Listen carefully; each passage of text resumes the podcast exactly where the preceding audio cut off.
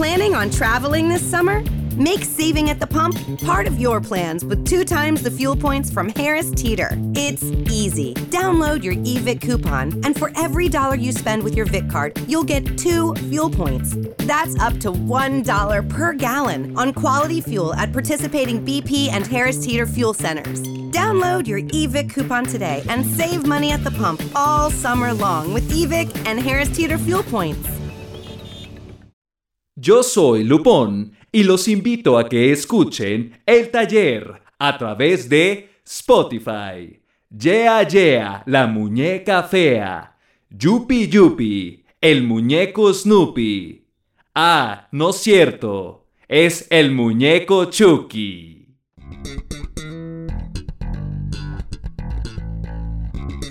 Yo tengo una teoría y bienvenidos al taller. ¿Y cuál es esa teoría? La teoría es que la nave ya está arreglada.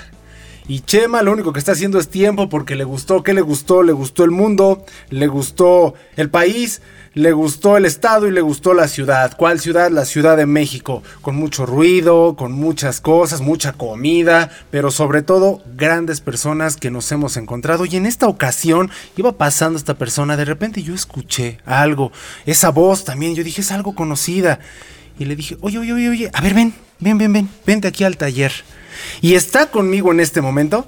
¿Qué tal? Buenas tardes. Gracias por invitarme al taller. Soy Rodolfo Rosales para estar aquí a gusto con ustedes un buen rato aquí en el taller y supervisar la nave. Ya hace más extraño que esta nave no arranque. ¿No arrancaba? Si, si, si, arranca, a lo mejor no ha pasado la verificación, ¿no? hay que checar eso. ¿Qué, que... ¿Qué te puedo yo decir? Aquí la verificación no la pasamos y de hecho mi compa tampoco ha hecho los trámites para verificación ni nada, pero ya la había arrancado. Y ahora con que ya cerraron las oficinas para pedir una reposición de la el holograma va a estar complicado que vuelva. Se sacó este, otros hologramas este se, compa. Sacó otros hologramas que no eran y bueno, pues a lo mejor ahora con la importación de autos chocolate que van a legalizar, pues vamos a ver si por ahí encuentra refacciones buenas para que ya no eche humo. Ya arrancó, pero no echa humo, a lo mejor es el pretexto de Chema, ¿no? Encontramos unas autopartes, unas autopartes, unas navepartes de Taesa y tampoco jala. No, fíjate que allá en la nave mayor de la Merced, allá sí hay, allá sí hay autopartes, ya ves que sí. se quemó un poquito, a lo mejor ahí se encuentran autopartes, ¿eh? vamos a encontrar algunas ahí, sobre todo para la carrocería. Esperemos, ¿no? esperemos, de todas formas ya tiene cosas de tractor y cosas international, sí. ya, ya sí, hasta ya, de micro trae. Sí, ya había aquí este taller, hasta placas aquí tiradas, hay cables, hay taladros, está todo, bueno. Pedacería. Pedacería, y el overol que trae, pues sí es de otra galaxia, ¿no? Se ve muy diferente su overol. ¿Qué te puedo decir, hermano? Oye, qué bueno que nos acompañas y yo quisiera que nos platicaras algo, porque es muy importante todo, todo, toda, toda, toda tu trayectoria, pero quiero iniciar con algo. ¿Qué onda contigo de niño? Ah, mira, yo fui un niño con muchos hermanos. Fuimos 10. ¿10 hermanos? 10 hermanos. Uh -huh. A mi papá le decíamos, vamos a ponerme un altar para que ya no le alcanzara, ¿no? Porque éramos 10. Entonces, sí, sí no, y pero mi papá fue una persona que trabajó, uh -huh. que se preocupó por darnos educación, por darnos alimento y casa. Uh -huh, uh -huh. Eh, tuvimos una buena racha, vivíamos en Aragón, vino una mala racha, nos fuimos a la San Felipe de Jesús, que es un barrio muy, muy bravo, más que de la galaxia que ustedes vienen. Hijo, ¿no? Creo que si llegan a, con su nave a, esa, a ese barrio, pues yo creo que no salen, ¿no? Guarden sus carteras, sí, ya sí, llegaron los de la Sanfe. Ya llegaron los de la Sanfe, sí. Pero fíjate que es un barrio muy bonito. De niños ahí nos poníamos a jugar uh -huh. fútbol, coladeritas. Uh -huh. La portería, la coladera literal, uno contra uno. Ok. ¿No? Jugábamos este, hoyos, hacíamos un hoyo y metíamos la pelota y nos pegábamos. Uh -huh. Y nos poníamos los guantes de box. Los guantes de box. Los guantes de box de aquel Tremendo. tiempo, esponjosos, ¿no? No, pues el tiempo será Carlos Zárate, imagínate, uh -huh, Alfonso uh -huh. Zamora, después vino Pipino Cuevas. Claro. Entonces nos, nos sentíamos, ¿no? Uh -huh, después vino el gato González, que desgraciadamente ahora está, está interno en un centro de readaptación. Okay. Errores de su vida. Bueno. Pero era mi ídolo. Sí. Era mi ídolo. Entonces yo me compré mis guantes y le puse Gato Rosales en lugar de Gato Rosales. Sí, de Gato sí, González, Gato Rosales. Gato Rosales. Entonces, este pues ahí era mi infancia, era, tenías que trabajar y la, había dos formas de hacer las cosas en un barrio como ese. Querer sobresalir por el lado del bien y sobresalir por el lado del mal, claro. sin criticar a nadie porque ahí son pocas las oportunidades que hay. Por supuesto. Eso es muy importante, que la vida es de oportunidades, la vida es de opciones, la vida es de, de que es un barrio bravo, pero que te curtes, que no tienes miedo, pero que quieres sobresalir por una simple razón, hambre. Justo. Estudias por hambre. Es- quieres ser alguien por hambre, pero no quieres ser por el lado izquierdo, sino por el derecho. Y hay quienes que se van por el centro. Entonces, pues, la- ¿cómo, es, eh, ¿cómo lograr esto? Estudiando, ¿no? Teniendo pues una buena base de educación moral de casa, Claro. no de formación académica, sino de casa. Mi mamá era muy enérgica, mi mamá era de esas que volaba la chancla y el gancho. Híjole. De verdad, mi mamá era muy y te voy a decir que dura. es bueno eso. Es Sí, muy bueno. muy eso. bueno. Sí. De los 10 hermanos, ahora quedamos 7 nada más, pero todos nos fuimos por el lado que debíamos irnos, que, que es el lado derecho, ¿no? Y si tú hacías una travesura, cuando venga tu papá le voy a decir, no le digas, le voy a decir, y se lo contaba. Hizo esto y esto y esto. Híjole. Entonces sí, era de que... Hasta y los- escalofríos daba. Sí, yo decía, ya van a dar las 3 de la tarde, y mi papá llegaba a las 3 y media, no, ya. Hijo. Y bueno, de repente, no te voy a decir nada, vamos a comer, porque comíamos siempre a tres y media de la tarde. En la casa familiar, en la hora de la comida era sagrada, lo que hubiera. Sí. De frijoles a carne, pero todos. Pero es lo- es- eso de lo que hubiera es de lo mejor. Es de lo mejor porque Claro. te sentabas y a veces había para refresco, a veces había para agua natural, agua de limón, ¿no? Y te- había carne, o había frijoles, o había tortas de papa, o había lo que hubiera, pero en familia. El, el mejor platillo es el que está Era en la hora mesa. de comer. Claro, por supuesto. Entonces ya después nos regañaban y ya no. Pero mientras, yo decía, no, entonces tienes que portarte bien. Claro. Porque las mamás son las que llevan la formación de los hijos. De verdad. Es la educación fuerte. Es la educación fuerte, la de que no te salgas, que es la tarea, que haz esto. Y todos nos escapamos porque te chiflaban y ahí venías, ¿no? sí. Vamos a jugar escondidillas. Y ahí te escondías y, y cosas. Y ese- esa fue la infancia, bonita. Claro. Y a mí me metieron a la, a la escuela de cinco años. De cinco años. De cinco años. Yo salí- Empezamos a los seis. Sí, según- yo bueno, en este planeta, a sí, los seis. Sí, en este planeta, pero yo creo que también yo era de otra galaxia, más, un poquito más cercana a esta, ¿no? Antes no fue de los cuatro. Sí, me metieron a los, a los 5 años, a los 11 salí de la primaria, a los 14 de la secundaria. Wow. Prepa 17, 18, 19, ya estaba yo en el, en el- pasando al quinto semestre de periodismo, cuatrimestre de periodismo. Cuatrimestre de Sí. periodismo. Wow, es, es- esa palabra de periodismo es pesada, es muy pesada y no nada más en este, en este planeta, ni tampoco en esta galaxia. El periodismo, no, No, sabes todo lo que mueve, todo lo que hace y todo lo que ocasiona. Y el periodismo es una, una pasión, es un viaje intergaláctico. Ok. De verdad es un viaje porque tú tienes la, la fortuna de narrar los hechos, tú vivirlos y narrarlos, ¿no? Es un arte, pero no debes faltar a la verdad, Claro, ok, ok. ¿no? Sí. Entonces, por esos áreas del destino, mi papá tiene un compadre guerrerense que su hijo trabajaba en el Nacional. Trabajaba en el Nacional. ¿El Nacional qué era? Era un periódico que Era desapareció en 1998. ¿Lo Se absorbieron? ¿Qué No, lo cerraron. Lo cerraron Ah, por porque venía la negociación de un paquete económico para el 99 Ujú. eh, con Cedillo y entonces el PAN y la oposición dijeron no, tienes que cerrar uno de tus dos medios oficiales de comunicación, o Notimex o el Nacional. El Nacional lo cerraron porque Notimex vendía noticias a todos los demás periódicos. Por supuesto. Obviamente sacrifican al más, al más débil, pero era un buen periódico. Buen Y, periódico. y- y el más débil, vamos a decir entre comillas. entre ¿no? comillas, porque Su la verdad bueno, había, entonces. había buenos, buenos, este, buenas plumas. Estaba José Yusti, que era asistente en Televisa, ¿no? Estaba Mari Carmen Cortés, es- estaba este Roberto Aparicio, que trabajó en Canal, en Canal 7. O sea, mucha gente que salió de, de- de ahí. Que yo los veía porque cuando yo entré tenía 19 años. Uh, 19 años. chavísimo. Sí, eh, Y quererte comer el mundo. es que de repente te dicen, aquí está tu credencial de periodista. Híjole. El nacional era de gobierno. ¿Quién te iba a hacer algo con una credencial de gobierno? Nadie. Nadie. ¿No? Es tu multipass. Sí, era así ese momento, ¿no? Y en aquel tiempo, pues todavía se respetaba al periodismo, al periodista y a los medios. Claro. O sea, tiene un, un peso importante. Ahora no, pero llegué ahí al Nacional de 19 años. Yo cumplí 19 años en febrero del 85 Ujú. y entré un 25 de junio del 85 a trabajar. Ok. Y ahí quien era el columnista y asesor de deportes era Fernando Marcos. Estaba Fernando Marcos, que de repente, Fernando Marcos salía en, la, en, en ese tiempo salía en, en Bevisión y daba su editorial en cuatro palabras, no siempre. Pero de repente también llega y hacía columna Jacobo, este, Jacobo Moret de boxeo y Pedro el Mago Septiembre hacía su columna, que estaba en Televisa, que narraba béisbol. Entonces imagínate esas tres plumas tan famosas, tan Qué fuerte qué estaba hecho ahí. Y, y había periodistas de peso, ¿no? Est- estaba Luis Ignacio Jordá, estaba el señor Luis Oñate, que cubría la fuente de boliche, imagínate. Ok. Pero un señor con una personalidad increíble, Imponía. imponía. Y entonces estaba Juan García el jefe y yo era el ayudante de redacción. Entonces yo era el ayudante de redacción y cortaba los cables, que era cortar cables, porque así va a cortar cables ni que fue electricista, ¿no? justo, No. justo te iba a decir, pues que es cortar cable. Llegaba la información de las agencias internacionales, Sí. AFP, AP, Reuters, Xinhua, Notimex, etcétera, etcétera. Llegaban por máquina, así como si fuera una máquina de escribir, solitas. Se escribían las notas internacionales de cultura, de deportes, de, de política, Sí, claro. de economía. Y cortábamos los cables, cortábamos y se los llevábamos. Que le llamaban no, este, pomposamente ayudante de redacción.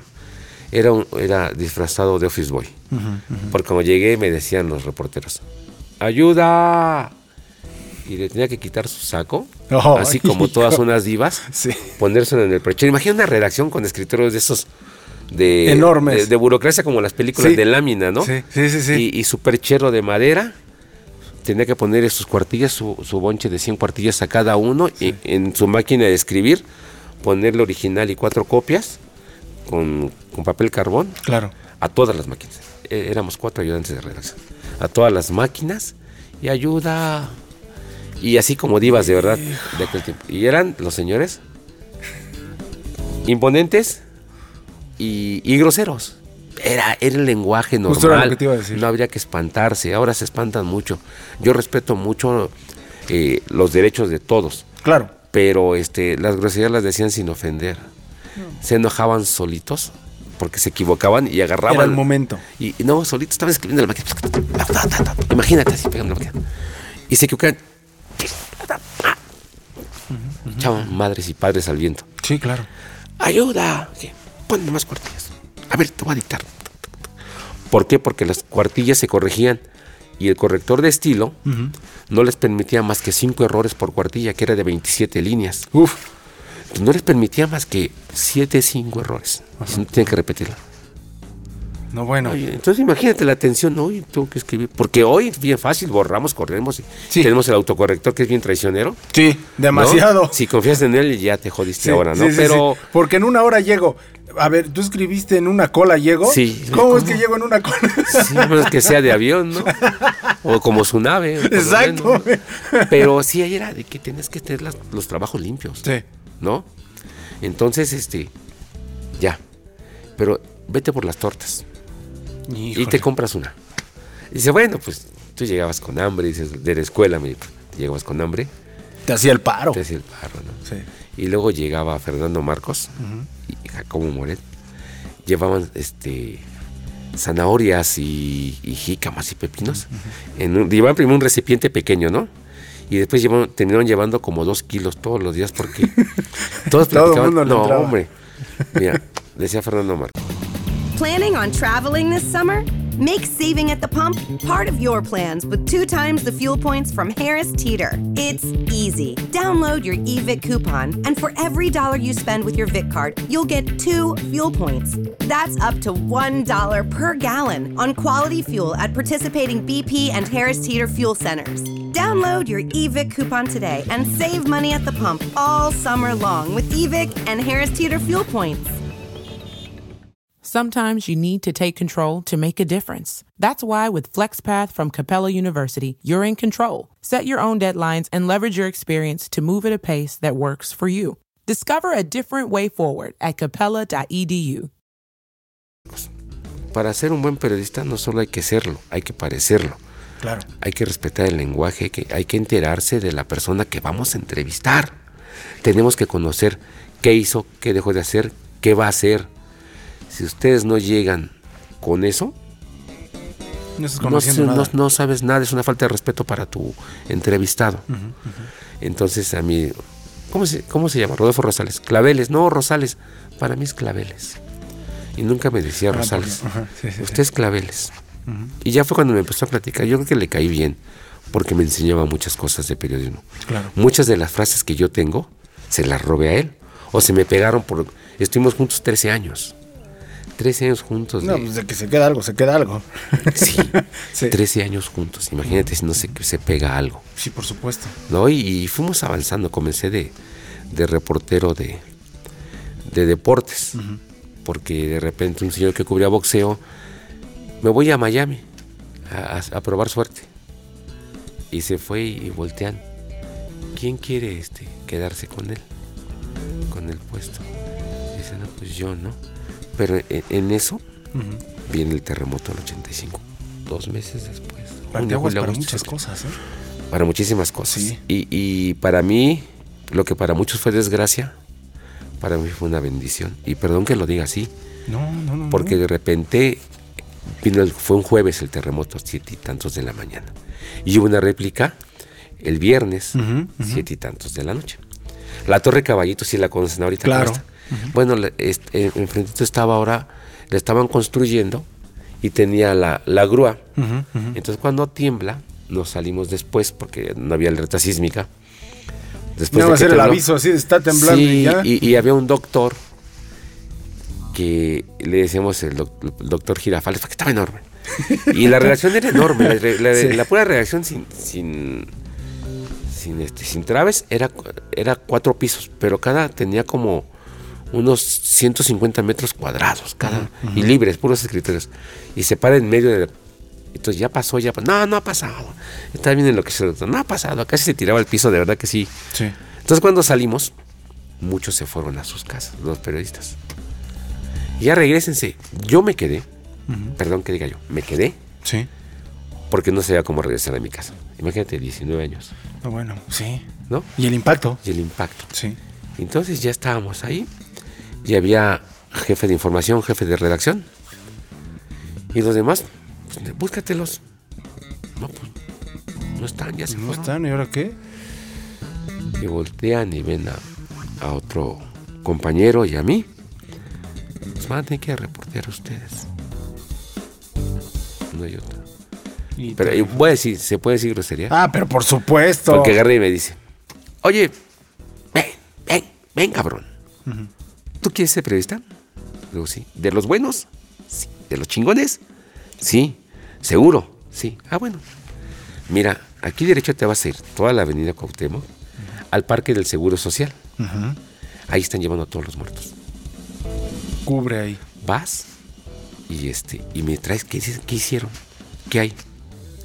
No había celular, no había teléfonos, No, no, claro había no, nada. ¿no? Era caminar y no había transporte. o sea, no había nada. Pues fue una catástrofe No, que iba a no haber. Había, no había nada. Entonces, ya cuando llego, primero ya me colgué mi gafete, agarré una libreta de taquigrafía esa que les daban a los reporteros y me sentí reportero con mi pluma. Me Fui caminando porque el Nacional estaba en Ignacio Mariscal, esquina con el eje de Guerrero. Esa calle se, se, se llama Rosales y ya camina se convierte en Cuauhtémoc. Guerrero, Rosales y Cuauhtémoc. Y ahí fui caminando. Cruzaron donde estaba el Universal. Veo unos enfermeros. ¿Qué? Soy periodista. ¿Qué iba a ser periodista? Estaba estudiando, estaba.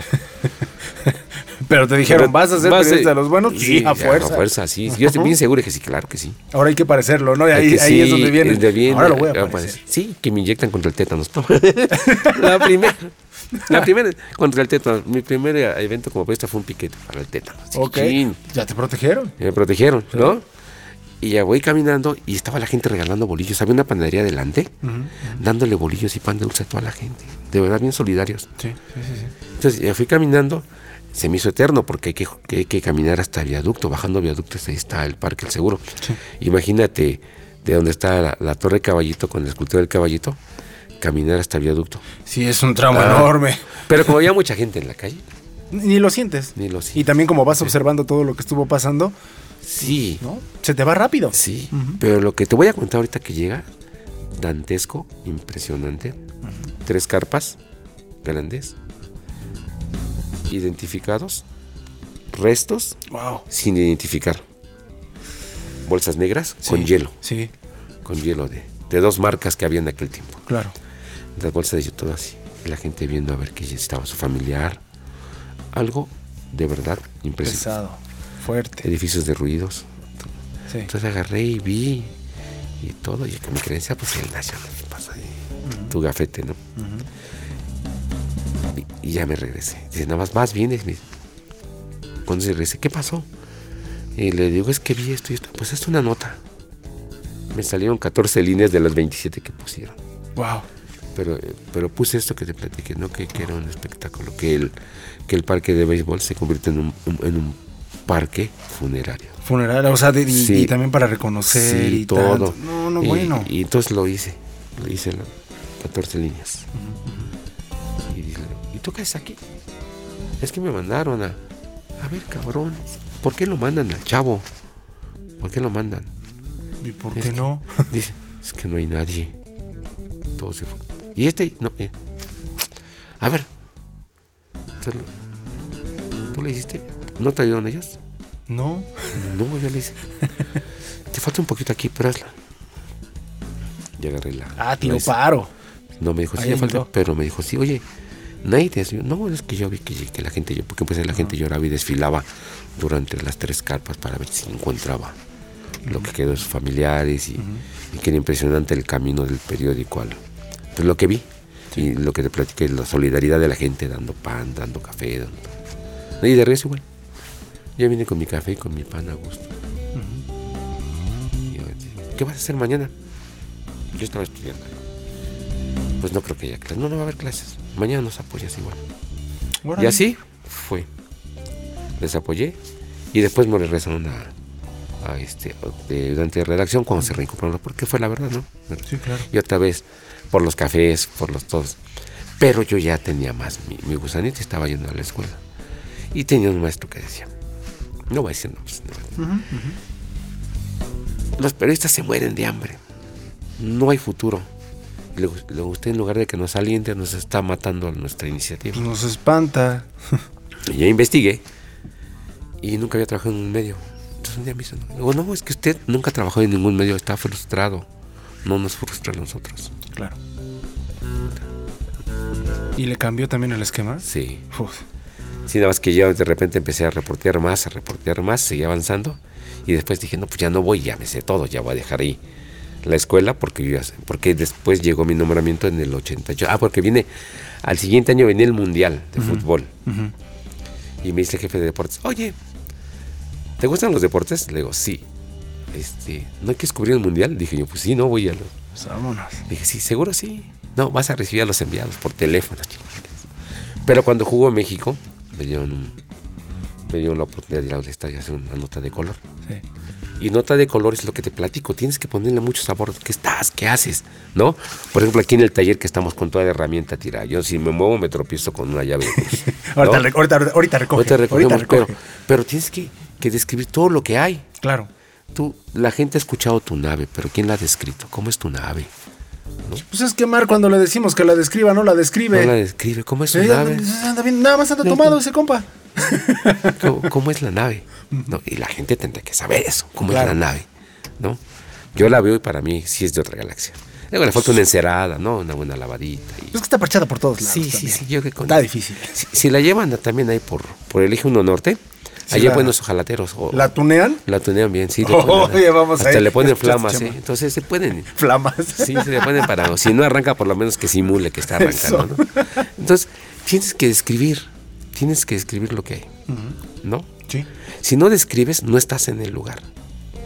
en efecto. Tienes que, ¿sabes qué? Este, por ejemplo, yo, aquí donde me sirvieron mi whisky, pues es un vaso transparente con el pico anaranjado.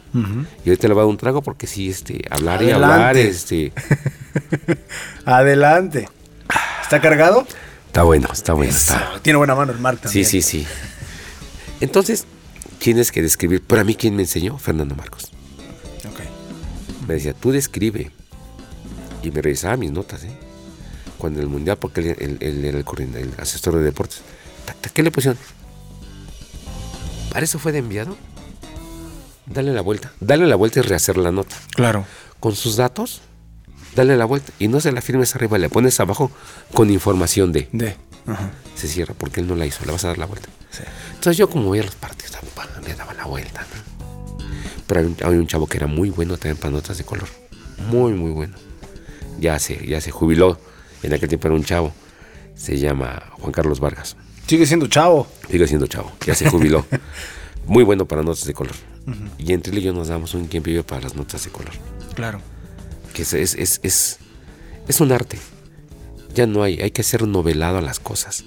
Si tú no haces novelada a las cosas, la gente no siente. No se Cuando- engancha. Cuando, tú estás escribiendo una nota y, y te estás emocionando, estás transmitiendo lo que tú viviste y obviamente que el que lo va a recibir o lo va a leer y lo va a procesar, lo va a vivir y lo va a sentir, Claro. ¿no? Entonces eso es lo que es, es como los compositores hacen su canción, pero el intérprete es el que le dé ese sentido, esa trascendencia a su composición, ¿no? Entonces hay grandes intérpretes y buenos compositores se requieren de dos. Ok, ok. Hay casos excepcionales, ¿no? Como Juan Gabriel, como Napoleón, como José Alfredo Jiménez, que hacían composiciones preciosas y tan parte transmitían interpretando. Sí, ¿no? sí. Pues eh, el periodista tiene esa ventaja de estar en el lugar de los hechos. Es como un moderno ju- juglar para mí. Estar ahí y contarlo. Claro. Pero no le tienes que poner de tu cosecha. Eso fue lo que me enseñó Fernando Marcos. No invente, investigue, no haga muletillas. Eso de las muletillas, hoy en día, ¿cómo se utilizan? Sí. Todo mundo las utilizamos, ¿cómo no? O sea, y, y es nerviosismo. Sí, es, es, es, es el, el estar un poco inseguro. Pero si dominas el tema, no. Es que es justo eso. Empiezas a inventar, empiezas a utilizar muletillas porque no dominas. No dominas el tema. Y si no lo dominas, entonces lo que vas a hacer es crear algo ficticio que la gente igual y te va a consumir, pero entonces vas a estar en tela de juicio.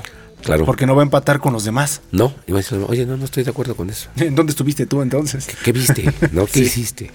Mira, te voy a comentar. Perdón. ¿eh? No, claro, claro, claro. Échele más, échele más al whisky, cómo no.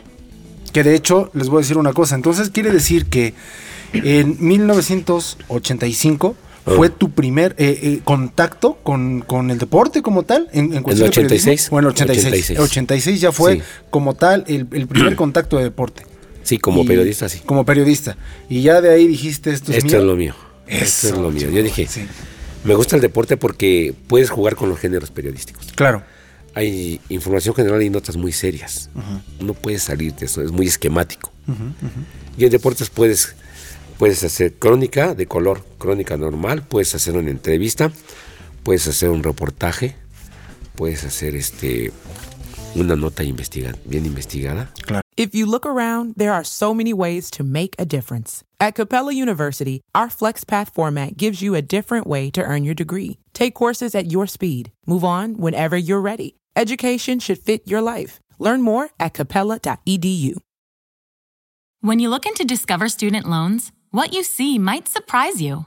We can help cover your college costs, don't charge you fees, and give you cash rewards for good grades. Ready to apply? Visit discoverstudentloans.com. Limitations apply. ¿no? Que, que, que deje algo. Y antes in- investigar no era meterte a Wikipedia ni meterte al Google. Que eso está editado. No, tenías que irte a la enciclopedia británica Quillet, que venía en inglés, y a traducirla. Claro. Llegaba yo con un amigo Luisito en el banco, se llamaba banco de datos, no biblioteca. Ajá, Voy al banco de datos.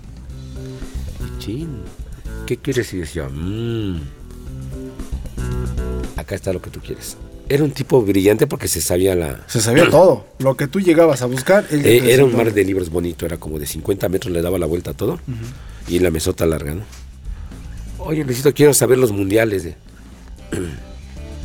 Mm, se ponía las manos así como... Muy interesante el chavo, pero muy inteligente. Por acá. Por acá. Y ahí está. ¿Qué dato quieres decir? Ahí, ahí viene. Viene en inglés.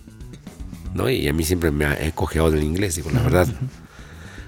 No, pero es fácil, tú lo entiendes y lo, y sí, lo vas leyendo y lo vas entendiendo. Lo vas interpretando Sí, también. Y todo pero eso. investigas. Sí, claro, Entonces el periodista debe ser investigador.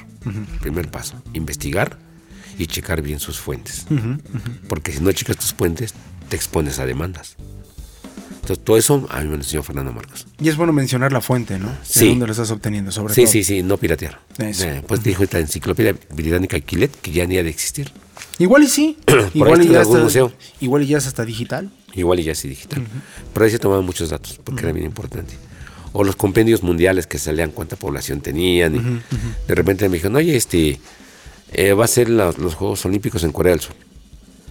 Vamos a ver cuáles son las tradiciones y cuánto... Investigar todo sobre todo, el país, sobre el lugar y todo económicamente activa, cuántas personas hay. Y descubrí que en Corea del Sur se comen los perros, pero no los perros callejeros, son perros criados para comer. Ah, claro, claro, claro. No como los que aquí hemos comido, que Así Chema hasta que- luego dice, pues unos de pastor y esos Yo de creo que por eso no quiere despegar la nave. Yo creo que sí, ya le gustaron. Ya le gustaban los tacos de perro, ¿no? Entonces, este, sí. Y, y te sorprendes y vas investigando. Población económicamente activa, su bandera. Y, y- entonces, esa investigación te va dando cultura, Claro, te va dando lenguaje, sí. ¿no? Y puedes viajar a través de las letras. Sí, por supuesto. De verdad, puedes viajar. El, el mundo es la imaginación. Las letras te dan todo. Entonces, más hay que saber acomodarlas, leerlas, respetar los puntos y entonces digerirlas. Y tu, y tu mente te va a decir, ah, fulano de tal. O no te ha pasado que lees un libro y llegó en su caballo blanco cabalgando, se bajó, sonaron las espuelas. Y tú te imaginas un hombre grandote, ¿no? Sí. Y otro se puede fijar gordo. Y, Sí, sí. sí. Y, y le imaginas, te imaginas el caballo, como será el caballo percherón, será flaco. o sea. Sí. Entonces tu mente te va dando los personajes. Ese, ese es lo que hace el periodista. La imagen es un complemento. Sí, La imagen en el periódico es un complemento. Lo que tú tienes que hacer es una buena redacción. Una buena redacción que transporte al lector al lugar de los hechos. que conecte por, por completo Por en todos los sentidos. sí. Que arme el contexto que está. Que arme el contexto. Entonces tú vas a.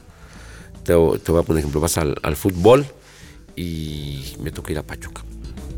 Entonces Marcelino Bernal le, pega, le pegábamos durísimo en la pelota. Es un veterano del 86 y del. Y veo que se va el balón.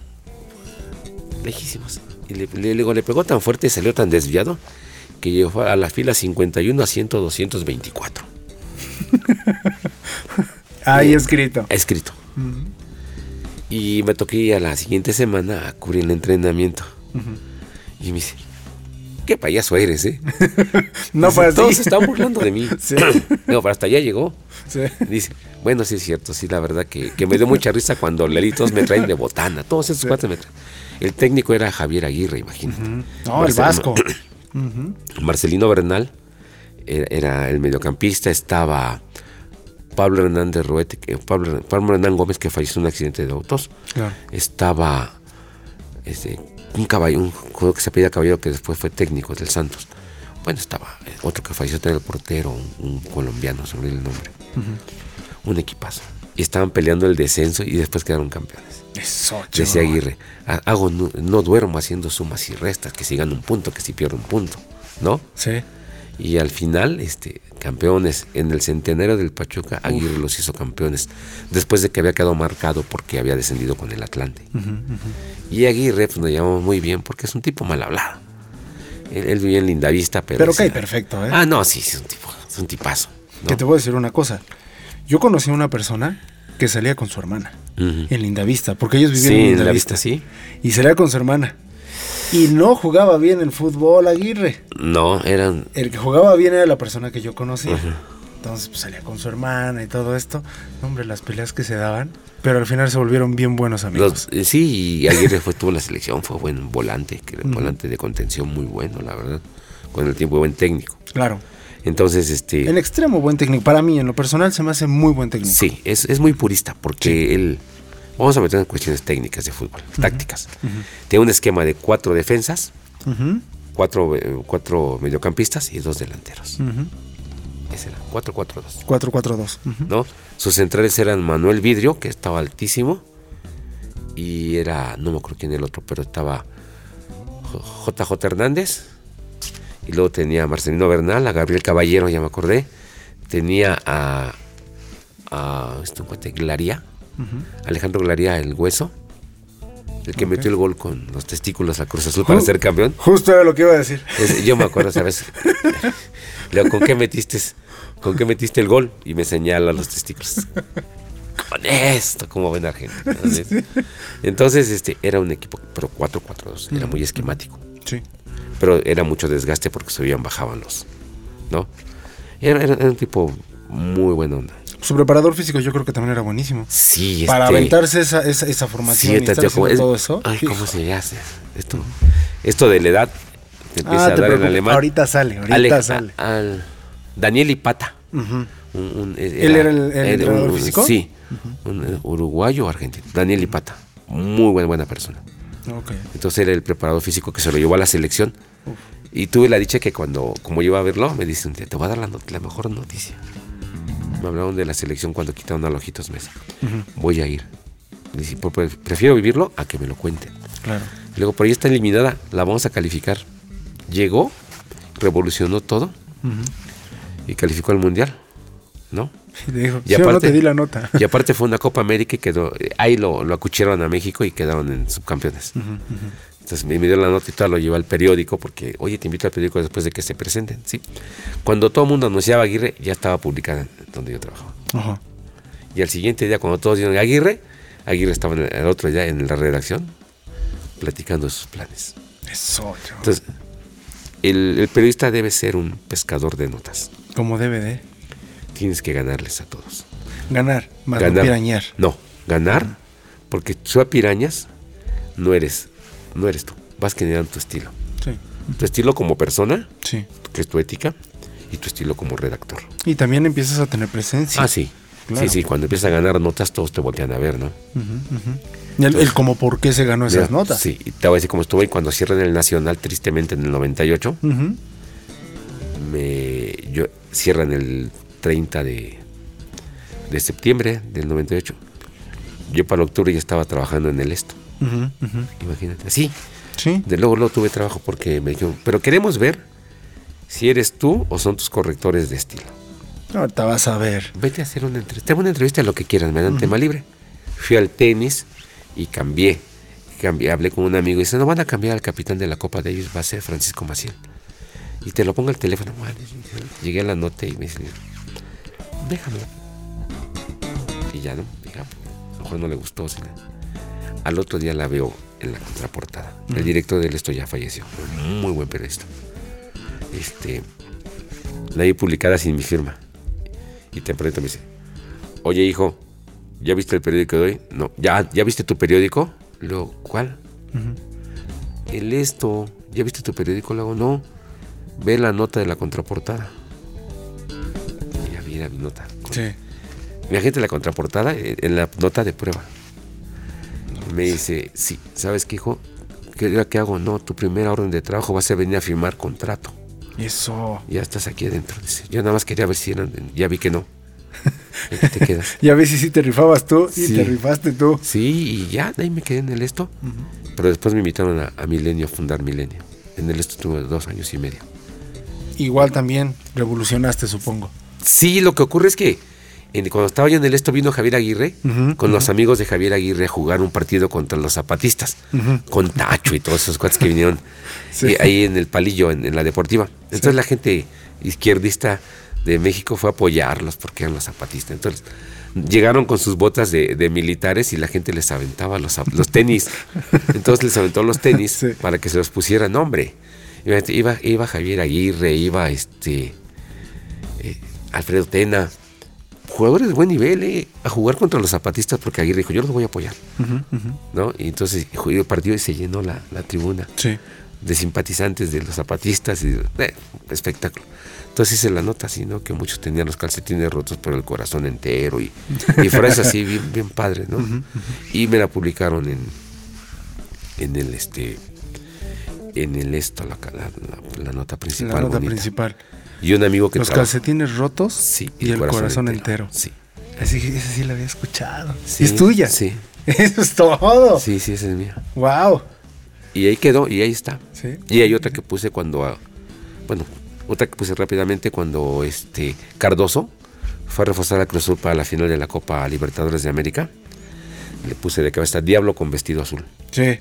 Esta también es mía. Y ahí es está. que yo, yo lo voy a Toluca. ¿Sí? Sí. Pues sí o me sea, sé- de en otras galaxias yo había visto el Sí. fútbol y dije, ¿sabes qué? Aquí en Aquí México. los diablos son Aquí en México, ¿cuál México? Aquí en este mundo y en este país. ¿A quién le vamos a ir a los diablos? a los- y muy buenos, ¿eh? Eran muy buenos. Buen equipazo. Su administración sigue siendo buena, este, pero- Carlos Adrián Morales, José Carlos María Morales, el uruguayo, el Cristante. Cristante. No, no, no. eh, había otro portero bueno que lo sustituía a Cristante. Estaba este Ruiz, estaba que eran de Cruz Azul, y que estaba también este David Rangel. Ruiz era un gran cobrador de tiros de castigo. Lo pasaba por arriba de la barrera era gol seguro. Es que e- ese equipo era muy, muy bueno. Muy Esa buena. etapa tenía fue muy mucha buena. hegemonía Sí. con el con el Ojitos Mesa. Claro. Con el Ojitos Mesa el que tenía el equipo, pero bien embaladito. Entonces, cuando se va de refuerzo, por eso le puse Diablo con vestido azul. Sí. Porque- y, ahí Sí. está, es- yo no miento, ahí están las notas publicadas, pueden Sí, buscarlas en la hemeroteca. Ahí está, ¿no? Entonces, Sí. son frases que se te van ocurriendo sobre la marcha, pero las vas. Entonces, ya cuando hice la nota, me habló un amigo, Fernando Rivera Calderón, que ahora trabaja en el 22 y en el 11, y él estaba en la revista Milenio, Claro. que salió primero que el periódico. Me dice, oye, ¿tendrás más fotos? Le digo, sí, pero no son mías, son Es que quiero que me hagas una nota de los zapatistas para cuatro páginas. Cuatro páginas, imagínate. Pues es un montón. No, hombre, se me hizo pa, Pues puedes narrar otras cuestiones de las entrevistas, pones recuadros, pones citas textuales, ¿no? Cabezas de descanso y las fotos. Híjole, cuando la vi publicada, me dice, ya, ya está. Y la vi así, quedó muy bien. Pero- Fíjate, No, le, le encantó, Ah, ¿no, no, le movieron una coma, no le movieron nada. Dice, pero aquí lo único que me están diciendo para pagarte es este un recibo de honorario. No, no tengo, no puedo. Sí. Déjame ver. Dice que sí les gustó mucho y lo que pasa es que quieren que sigas mandando una nota al mes. Dice, bueno, pues si me no la pagan, no hay problema, tú eres mi amigo. Y entonces ya cuando, cuando me dice, no, ven, tengo una propuesta para que hagas esta nota. Y aquí está. Me pagaron, fíjate, estoy hablando del 98, 98, 99. Yo en el esto ganaba 200 pesos diarios y me dieron bien poquito. Híjole.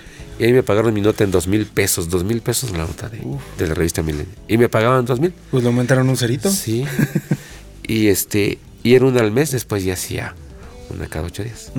Después me dice, oye, fíjate que van a van a ver un- el periódico aquí.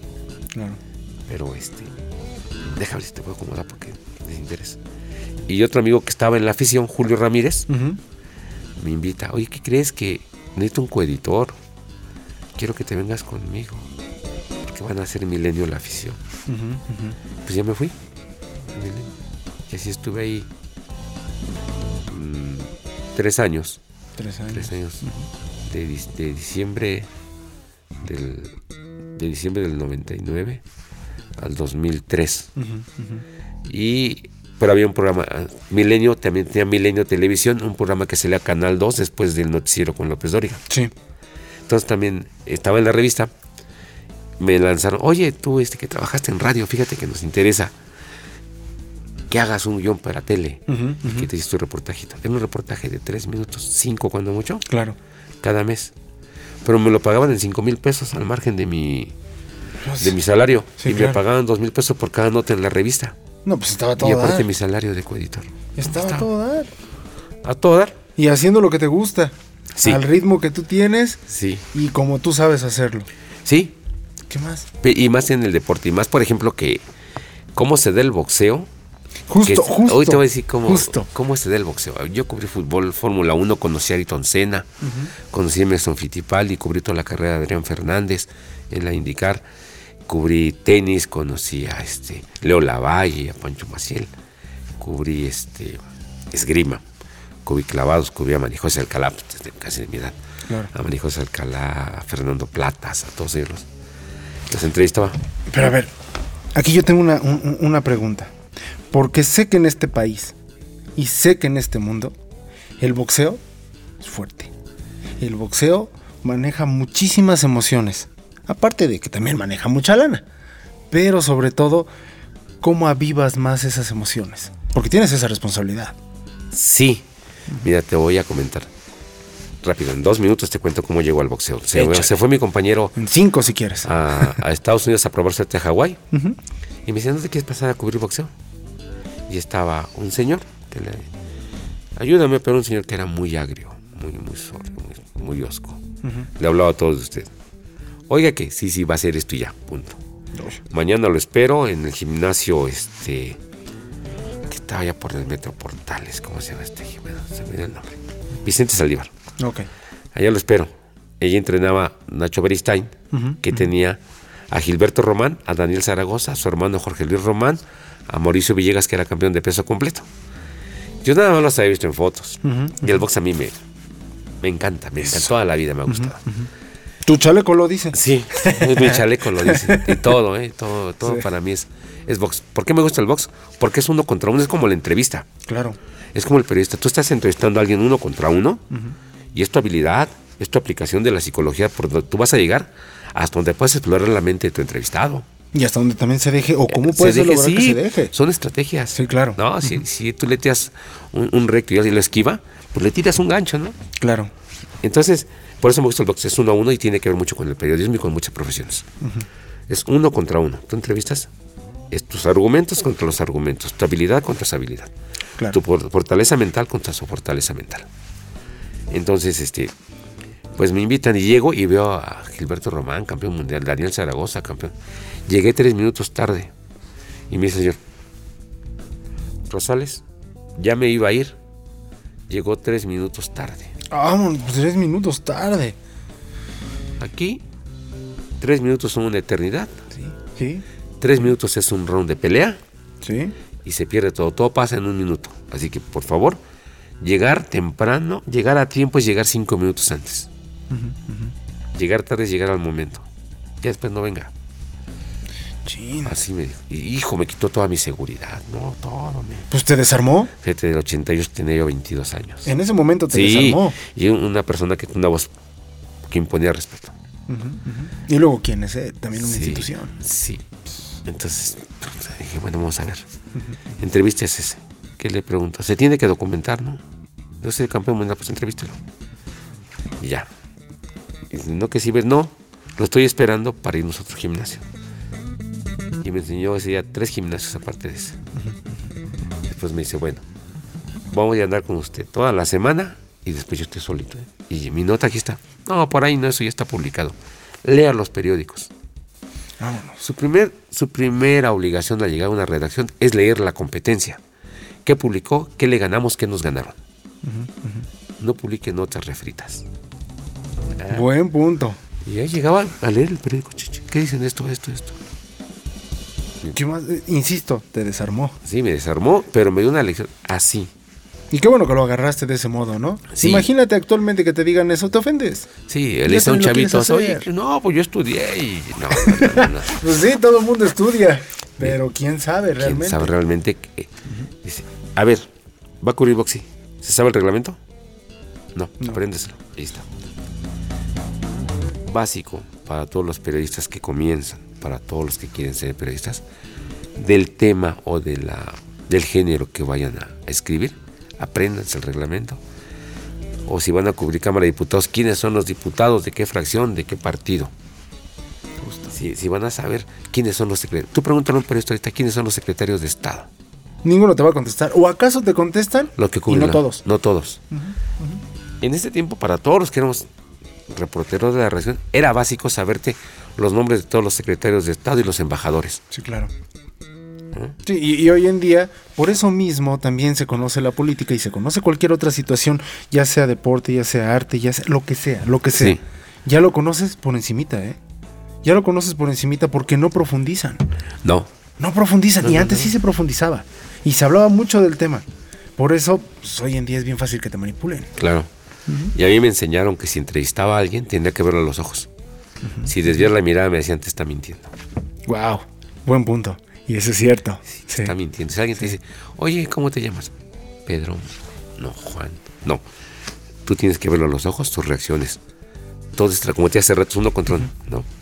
Entonces, ¿Quién así, gana? ¿Quién, le va aflojando y todo? Sí, claro. Y de repente me dice, vas a la Arena Coliseo a cubrir una función. Híjole, estaba horrible la Arena Coliseo. Pero ahí fui, me tuve que subir, este, el, el Nacional está en el Metro Hidalgo, me bajé en Allende y caminé para Isabel la Católica, llegué a la calle de Perú, di la vuelta y dije, Arena Coliseo. preciosa, entras la gente y todo. Sí, enorme. Ella es una crónica de box. Eran seis peleas y me dicen, no, no. Me haces la estelar y las semifinales, las demás no. ¿Por qué las demás no? Porque era poco espacio el que teníamos Ah, ok, y íbamos contra el tiempo en, en esa ocasión. Había que, Ok. Hay que cerrar temprano para poder publicar. Entonces, venía el fotógrafo, se iba y yo me quedaba todas las peleas. Y empecé a aprender. empecé a- pero me equivoqué y muchos compañeros se burlaron de mí. Me metí a entrenar box para aprender los golpes. Eso. Es que entonces Dije- estabas profundizando ya bien en el Sí, tema. Sí. eh, Aprendí box. Viviendo todo eso. Y lo que te comentaba, ¿no? Aquí hay dos tipos de golpes, rectos y curvos, y se llaman de acuerdo a su trayectoria. Upper, ganchos, volados, cruzados, ¿no? Recto al plexus. Son muchos golpes los que se dan, pero son dos. Y, se- y son rectos y curvos, y ya por su trayectoria cambian de, de nombre. De nombre. Eh, sería bueno que, que nos comentaras qué onda con la vaselina. Ah, la vaselina es para que resbalen los golpes. Fíjate, para que Resbalen. resbalen. los Como golpes. los guantes son de cuero, mira, hay una aclaración. La piel es viva, cuero es cuando está procesado ya y con los curtidores. Entonces, como tu piel es viva, te ponen vaselina y te ponen vaselina para cuando te peguen los golpes resbalen. Sí. resbalan, si no, este, te hacen de impacto. Pero hay mucha gente que abusa. Ahora, antes no se permitía la barba, ahora las peleas se ven con barba. Sí. Le ponen en la barba, no les ponen taponzotes de vaselina. Mucha gente dice, allá le pusieron vaselina para, para parar la hemorragia en la cortada. No es cierto. Lo que hacen cuando te van a, a tratar una ceja para detener la hemorragia o que no se siga abriendo, es que te aprietan la ceja para que se, en un minuto, imagínate, hielo, te limpian, te ponen la ceja aquí y luego la vaselina. Y ya, ya se hace como un tapón y luego te vuelven a poner vaselina Precisamente ya para que resbale. para que resbale. Fuerza. Entonces hacen un buen trabajo para, para estar ahí. Y este. actualmente se sigue haciendo se sigue haciendo, está permitido. Ah, qué bueno. qué Vaselina con adrenalina al 1 por mil. La adrenalina eso? Ah, ah, es al como un mil.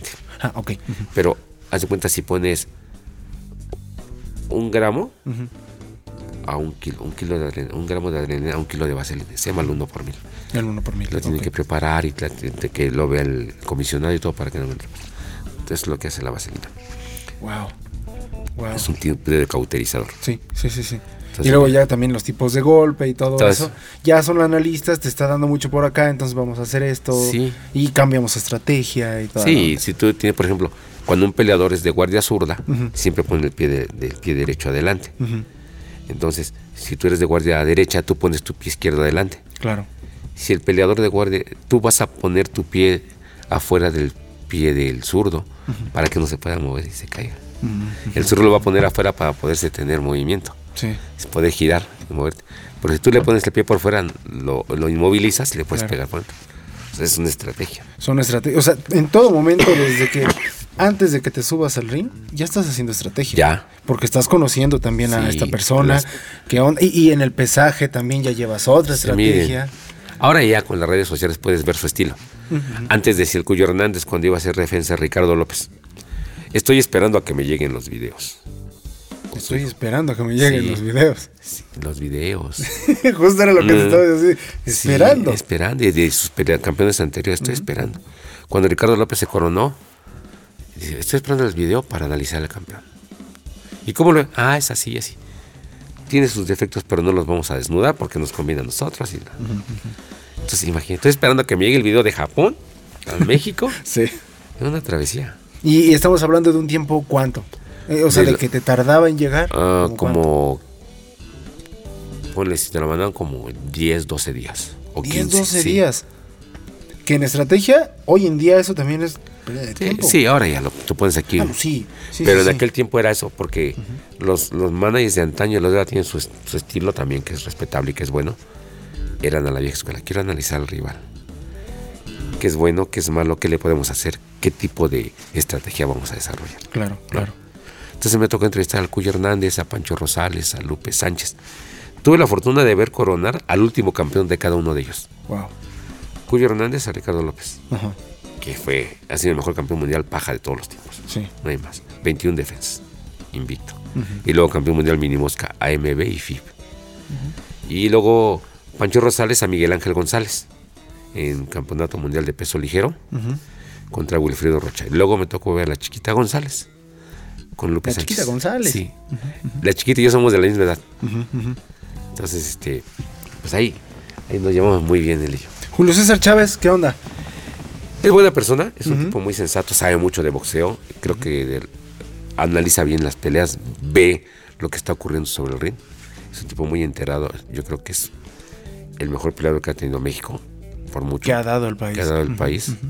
Nada más 87 peleas invicto, 37 peleas de campeonato mundial, que ¿Qué nadie lo ha hecho. llevaba? Sí, era muy bueno. No le, esco- le escogían algunos rivales, pero no como los. Él era un tipo que se enfrentó a todo. Mama is treating me to breakfast. Yep. Let me see your phone. Huh? Look here.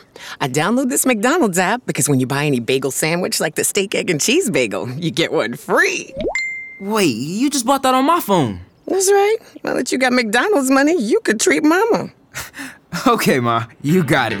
Valid for product of equal or lesser value. Valid through 10-2-22 at participating McDonald's. Valid one time per day. App download and registration required. En un mundo donde extraterrestres acechan a los humanos, dos soldados deben esconderse para sobrevivir sin su Old Spice. ¡Cállate! ¡Cállate! Hombre, hueles re feo. ¿Que no te pusiste el nuevo Old Spice Dry Spray con frescura de larga duración? ¡Cállate! ¡Nos van a oír! No puedo. ¡Apestas! ¡Te dije! ¡Se me olvidó el Old Spice! Márquez. Márquez es bueno, pero creo que es el mejor contragolpeador que ha tenido, porque se iba a las cuerdas y, y noqueaba. Sí. Y dio peleas muy emotivas contra, contra el, el Torito Díaz. Cuatro muy buenas con este con Manny Pacquiao. Con este con Joel Sotomayor también le dio una paliza. Para andarle faltando al respeto. Pero también es el peleador mexicano que más visitó la lona en peleas de campeonato mundial. Me lleva. Sí. Sí. Bueno, Sí. no podía tenerlo todo. No podía tenerlo todo. Era muy fuerte, pero este no aguantaba. A veces no se paraba y no tiraba. Es el, el campeón mundial que más han tirado en peleas de campeonato mundial. ¿Qué opinas de la pelea que tuvo, a ver si no me equivoco del nombre, Andy Ruiz?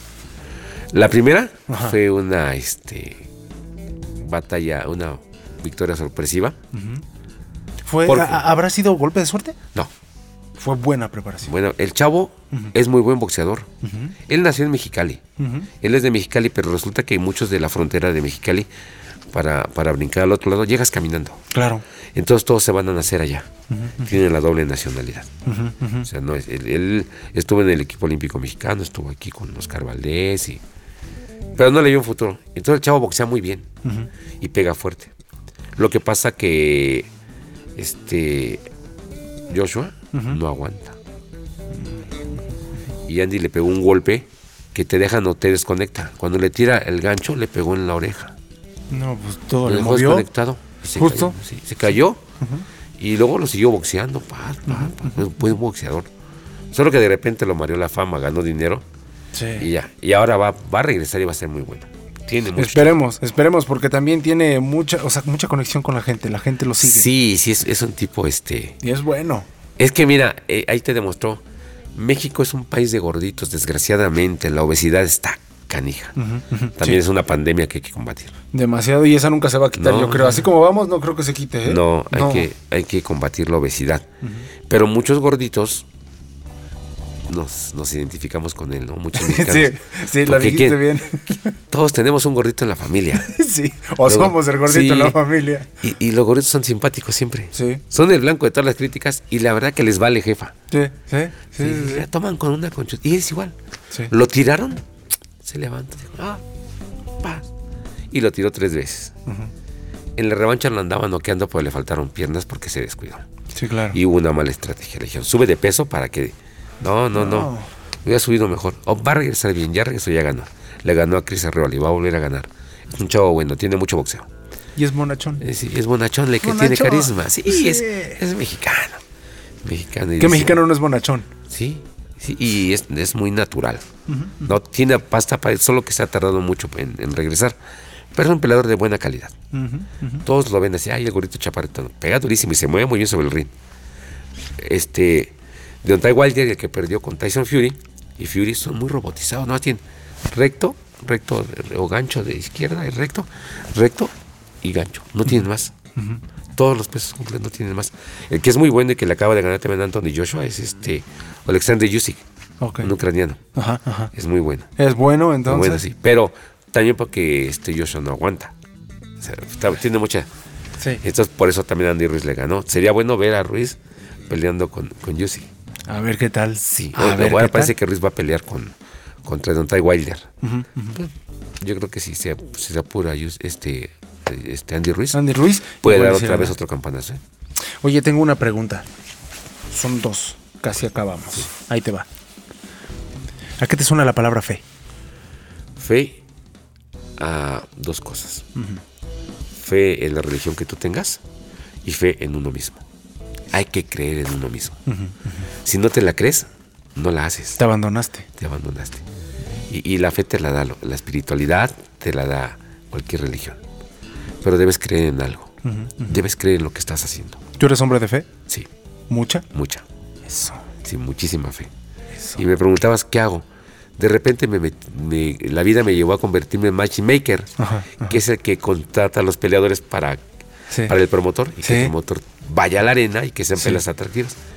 Durante 13 años estuve en boxeo de gala. Promovimos, eh, nosotros fuimos los impulsores del boxeo femenil. Ana María Torres, Mariana Juárez, Zulina Muñoz, Esmeralda Moreno, Ana Bronca Lazola, Jessica Kika Chávez, Jessica Neri Plata, Estrella Valverde, eh, Candy Sandoval, todas las campeonas, Ivette Zamora, Llevas 10. Fíjate, Todas llevas campeonas. 10 mencionadas. Las promovimos nosotros. Fuimos la primera Buenísimo. empresa en promover el boxeo amateur porque creímos en las mujeres. Buenísimo. Y entonces, y les pagaban muy bien. ¿Y, en- y- México como tal, en qué lugar tú crees que está o en qué lugar sabes que está posicionado en, este deporte? En este deporte, en, en- yo creo que si no es en el primero, en el segundo. En chicas. Sí, por campeonas. ¡Guau! Por número de campeonas. Es que se mide por número de campeonas.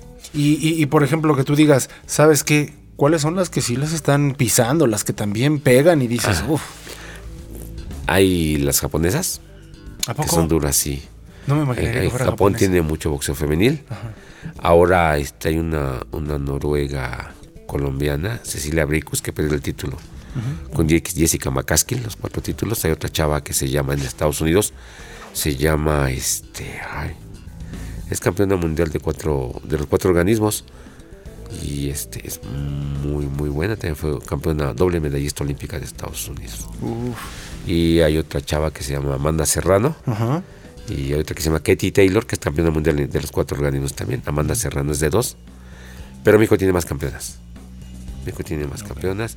Ganan, pierden, pero México fue, ha sido un semillero de, de campeonas De mundiales. campeonas mundiales. Y quien hizo todo eso fue boxeo de gala con un promotor, un amigo mío que se llama Fausto Daniel García. Ojalá y nos esté escuchando Fausto y Ojalá, también un- invitarlo, ¿no? Es, es- es un doctor que, este, que fue campeón mundial amateur militar Wow. de boxeo. Entonces él fue a los Juegos Olímpicos, pero ya lo mandaron grande. Hay mucha política en, en el deporte, porque también se mezcla. Y pudo haber ido cuatro años antes a Moscú y lo mandaron hasta Los Ángeles. Y él era minimos que lo mandaron en gallo. Uh, Entonces, bueno, pero aún así este, se quedó con la espinita de debutar, no pudo. En cuanto hizo su fortuna, porque hizo algo de, de dinero trabajando, este, se dedicó a promover box. Y promovimos a todos, a, a Edgar Sosa, a Daniel Estrada, a Reyes Sánchez, ten- a Cristian Esquivel. Teníamos un- una cartera de boxeadores como de 80. Y hacíamos hasta cuatro funciones por semana. Se transmitían por MBS, por Canal 28, ya no es el 28, Canal 28 y por Televisa. ujú. Teníamos funciones para todos. Qué bien. Eso era el- ese fue el desarrollo del boxeo durante 13 años. Ese- entonces, cubrir boxeo y luego ir a concertar encuentros, trataba a los managers diferentes. Y, y estaba yo ahí en el, con él, como de repente, voy a decir, don, don Alberto Reyes, en paz descanse, murió el 2 de enero del 19. Me invita a trabajar con él a su empresa de, de los guantes Cleto Reyes. Perdón que diga la marca. No, No, es- está es anuncio. perfectamente bien. Los guantes Cleto. Quiero que, teníamos tiempo que me dice, quiero que trabajes conmigo. Pero no, no hallábamos de qué. Yo decía, pues de qué voy a trabajar. Yo soy periodista y estoy, estaba en ese tiempo yo en el, en el gráfico del Universal. Y yo estaba con el promotor haciendo box. Entonces me decía, quiero que trabajes conmigo. Y cada que me veía decía, tienes que trabajar conmigo. Porque éramos amigos del 86. Sí. Pues no sé de qué. Hasta que un día me dijo, oye, vente que mi papá quiere trabajar con... ¿De qué? De su secretario, de lo que quiera, va a estar con él. Y de repente fuimos encontrando cosas, como la de crearle su, su fototeca Ajá, ajá. Creo que tenemos, hasta ahorita, tenemos un archivo digital muy valioso con más de 35 mil fotos identificadas de quién es, contra quién peleó, cuándo ganó, quién fue el promotor. Wow. Todo. Tenemos un. Hicimos una página que se llama Museo. Todos los peleadores que han usado nuestra marca. Y ahí viene su biografía, cuando nació, cuando debutó, cuando ganó el título mundial, cuando lo perdió. ¿Se llama museo? Se llama Museo. Si entras ahí y dice quiénes, en- No, está quiénes bien, somos, puedes entrar y se llama Cleto Reyes. MX es la página web. Sí, sí, sí, por supuesto. Sí, no te preocupes, ahorita este- le vamos dando. Y lo empezamos a hacer. Y después este, lo acompañaba a todos lados. Primero pusieron a hacer frases de mercadotecnia. Me pusieron especialista en mercadotecnia. Entonces lo que hacía yo era frases. Viendo el 70 aniversario de, de Cleto Reyes, de la primera vez que usaron los guantes profesionales, fue en 1945, un 18 de abril. Juan Zurita contra I. Williams y usaron guantes de Don Cleto Reyes. Entonces vamos a pensar en una frase para celebrarlo. Y era diciembre, me dice, llévatelo de, de trabajo en tus vacaciones. Y tanto que estuve pensando, muchas que le mandé y no le gustó. eh, y, luego- y pensé, pues que se ponga en mis zapatos y hice muchas frases. Entonces le puse, Cleto Reyes, 70 años en los puños de los campeones, porque nos ponemos en sus puños. Y ahí está, ahí está la frase. Es que justo si, si, si creaste la de Diablo Sí. con vestido azul. Sí, la- que no te pueda rotos esta. corazón. ¿no? Entonces sí, pero me y, y le hicimos. Y después ya, ahora soy el, el de Relaciones Públicas. Cuando él falleció me dieron más proyección. Sus hijos este, me dieron más proyección. Y tengo el trato con las, las personas que, que él contactaba o que contactaban a él. No con todas, pero sí con, con los peleadores, con los promotores, con los managers. Cuidado, entonces tengo una. Pero, pero, eh, y eso no es para vender, eso es, no es ventas, es el trato porque hay gente que es muy leal a la marca y lo compra, pero requieren a veces de que, oye, este, ¿cómo están todos? Oye, fíjate que necesito unos guantes y no puede, ah, que cómpralos y que te los mande. Oye, voy a ser promotor de box, ¿qué hago? Él les decía, Ujú, "¿Qué- ¿cuánto quieres perder si vas a ser promotor? Entonces yo entendí que la, par- la parte es de, quiere ser promotor, pero está pidiendo apoyo sin pedirlo. Entonces, lo que, lo que hemos logrado es, de acuerdo con, con los nuevos directores, que son sus tres hijos, Sí. es hacerles un descuento o prestarles guantes o alquilárselos cuando no tienen. Entonces el promotor sale, no tiene que hacer un gran desembolso. Entonces los apoyamos y apoyamos a peleadores Claro. con este tipo. Tenemos un- dos programas, Espíritu de Campeón 1, que es para gimnasios al aire libre. La gente se inscribe, hay peleadores que no tienen para pagar una tarjeta de un gimnasio, pero tampoco tienen para comprarse guantes. Entonces el manager los lleva a entrenar a un camellón, abajo, abajo de un puente. Y, y entonces lo que hacemos es que nos mandan sus solicitudes y les equipamos su gimnasio. Y eso no se hace público, porque es ayudar. Esta parte Es está el muy altruismo, padre. como tal. Porque espíritu de campeón, ¿por qué? Porque los campeones salen de ahí. Salen de lo decíamos, ¿qué se requiere para triunfar? Tener hambre. En efecto. Hambre. Yo decía de niño, yo quiero ser famoso. ¿Quería ser boxeador o cantante? Yo no sé si lo he logrado ser famoso o no, pero llevo ocho años en la comisión de box que me invitaron. Te invita y, y tienes que mandar un currículum, tienes que tener una conducta intachable. Digo, está mal que lo diga, pero te lo piden. No, no, está perfecto. Mandé mi currículum y, y me quedé con Mancera y me, me ratificó la doctora Reda Sheinbaum Qué bueno. por tres años más. Qué bueno. Entonces, este, ¿qué es mi trabajo en la comisión de box? Vigilar por la integridad y seguridad de los peleadores. ¿Qué es esto? Que las peleas sean parejas, que les paguen lo justo y bajando de la arena, que los aseguren ante el IMSS por su función. Y se hacen tres contratos, uno para el promotor, uno para la comisión y otro para el peleador. Porque hay peleadores que también fallan y tienes que proteger al que pone el capital. Por supuesto, por supuesto. Entonces vigilamos todo eso. Me toca hacer los pesajes que estén niveladas, que no se suban más de 4 kilos al día siguiente, que se hagan buenas puntuaciones. Y este me toca estar a la horita del ring, con la responsabilidad de los jueces que participan, de los referees y todo. Cuando yo reporteaba decía, le decía a mi esposa, quiero ser comisionado algún día. Y mira. Y mira, este, Y mira. la vida- y ya llevo, voy a cumplir ocho años. Y es que no se dice quiero ser algún día. Sí. Es que ya lo soy. Ya lo soy. Es buenísimo. Pero aquí tienes que saber que es una vocación de servicio. Porque no ganamos, somos honoríficos. No hay salario. No hay salario. Te pagan cuando vas a la arena te pagan poco, pero lo que te gastas de gasolina y lo que te cenas ahí se va. Pero no es eso. Estás haciendo algo, algo por lo que te dio el boxeo. ¿No?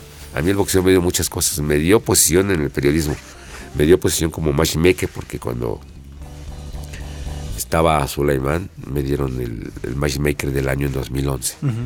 Y luego me dieron el premio Jorge Sonia Alarcón a mi trayectoria periodística. Eh, justo lo que te iba a decir. Y me dieron el Frainano, que fue el que fundó la afición, el mejor periodista deportivo de, de México y otras galaxias, de verdad. Tengo dos por 20 años y por 30 años. Eso. Y un reconocimiento de la Cámara de Senadores, uno que me dieron en Mexicali. O sea, muchas cosas que me ha dejado el boxeo. O sea, yo por eso el boxeo lo amo. Y si puedo ayudar a los peleadores, los ayudo. Claro.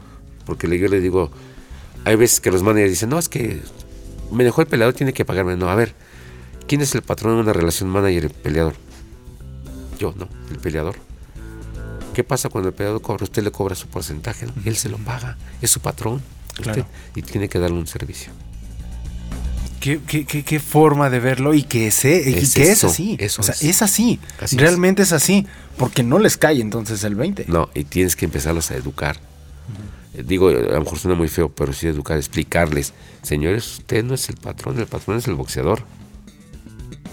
Y entonces ya empezaron a a tener más respeto por los peleadores. Los peleadores ahora tienen mejor educación, Por supuesto. tanto de casa como de escuela, Mayor peso. mayor peso. Mira, las mujeres te va a poner, Irma García es maestra en Derecho. Wow. Esta Esmeralda Moreno es licenciada en criminalística. Solina Muñoz, licenciada en educación física. Está Jessica Kika Chávez, es licenciada en, ciencias de la comunicación. Es, es- Sonia Osorio es abogada.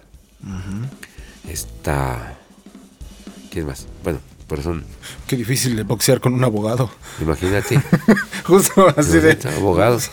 Entonces, ya no viven tanto de, del boxeo, sino de su profesión. Entonces, tienen otro estatus. Sí. Ya pelean, sí, sí por dinero, pero más por decir, quiero competir con demostrar. Entonces, esa parte es padre, ¿no? Y, y en los programas que tenemos, el espíritu de campeón, a mí me gusta verlos triunfar. Yo cuando veo un peleador que triunfa, para mí es. Tengo una frase que también les digo. Le digo, tus victorias son tuyas, pero tus derrotas me duelen. Ah, qué bueno. Siempre le digo. Entonces voy y, y antes de cada pelea le digo a los chavos dentro de su esquina, así, te deseo mucho éxito. Lo que pase ahí arriba es cuestión de tu preparación, de tu talento, de tu carácter, de tu temple. Por lo que yo te deseo es que bajes como subas, sano, échale muchas ganas. Lo demás es cuestión tuya. Pero cuídate. Claro. Luego, el, el de enfrente no es tu enemigo, es tu rival, es un competidor. Gánale con argumentos listos, no le hagas daño. Y, vamos, y voy con todos y, y estoy al pendiente. Y, Alguna vez escuché algo que decían de un deportista y decía mucho que al contrincante se le gana entero. Si sabes que el contrincante anda ahí más o menos en alguna situación de salud y va saliendo algo así, respétalo, no te enfrentes, deja que se prepare. sí, así es. O sea, es, es de honor también. Es que, el- es, es que todos los deportes son por el honor, es por la gloria. Todos, todos, todos, ¿no? El que tú me digas, tanto el, tanto el amateur o el aficionado como el profesional. Todos tenemos aspiraciones. Claro. Todos, y todos queremos competir de manera leal. Si le vas a ganar, gánale entero. Gánale exacto. entero, que, se- que te sepa. Sí. Sí, en- entonces, pues sí, a lo largo de, de esta vida, por ejemplo, oigo una entrevistita. Yo a veces entrevistaba a gente y no sé quién era, así como no.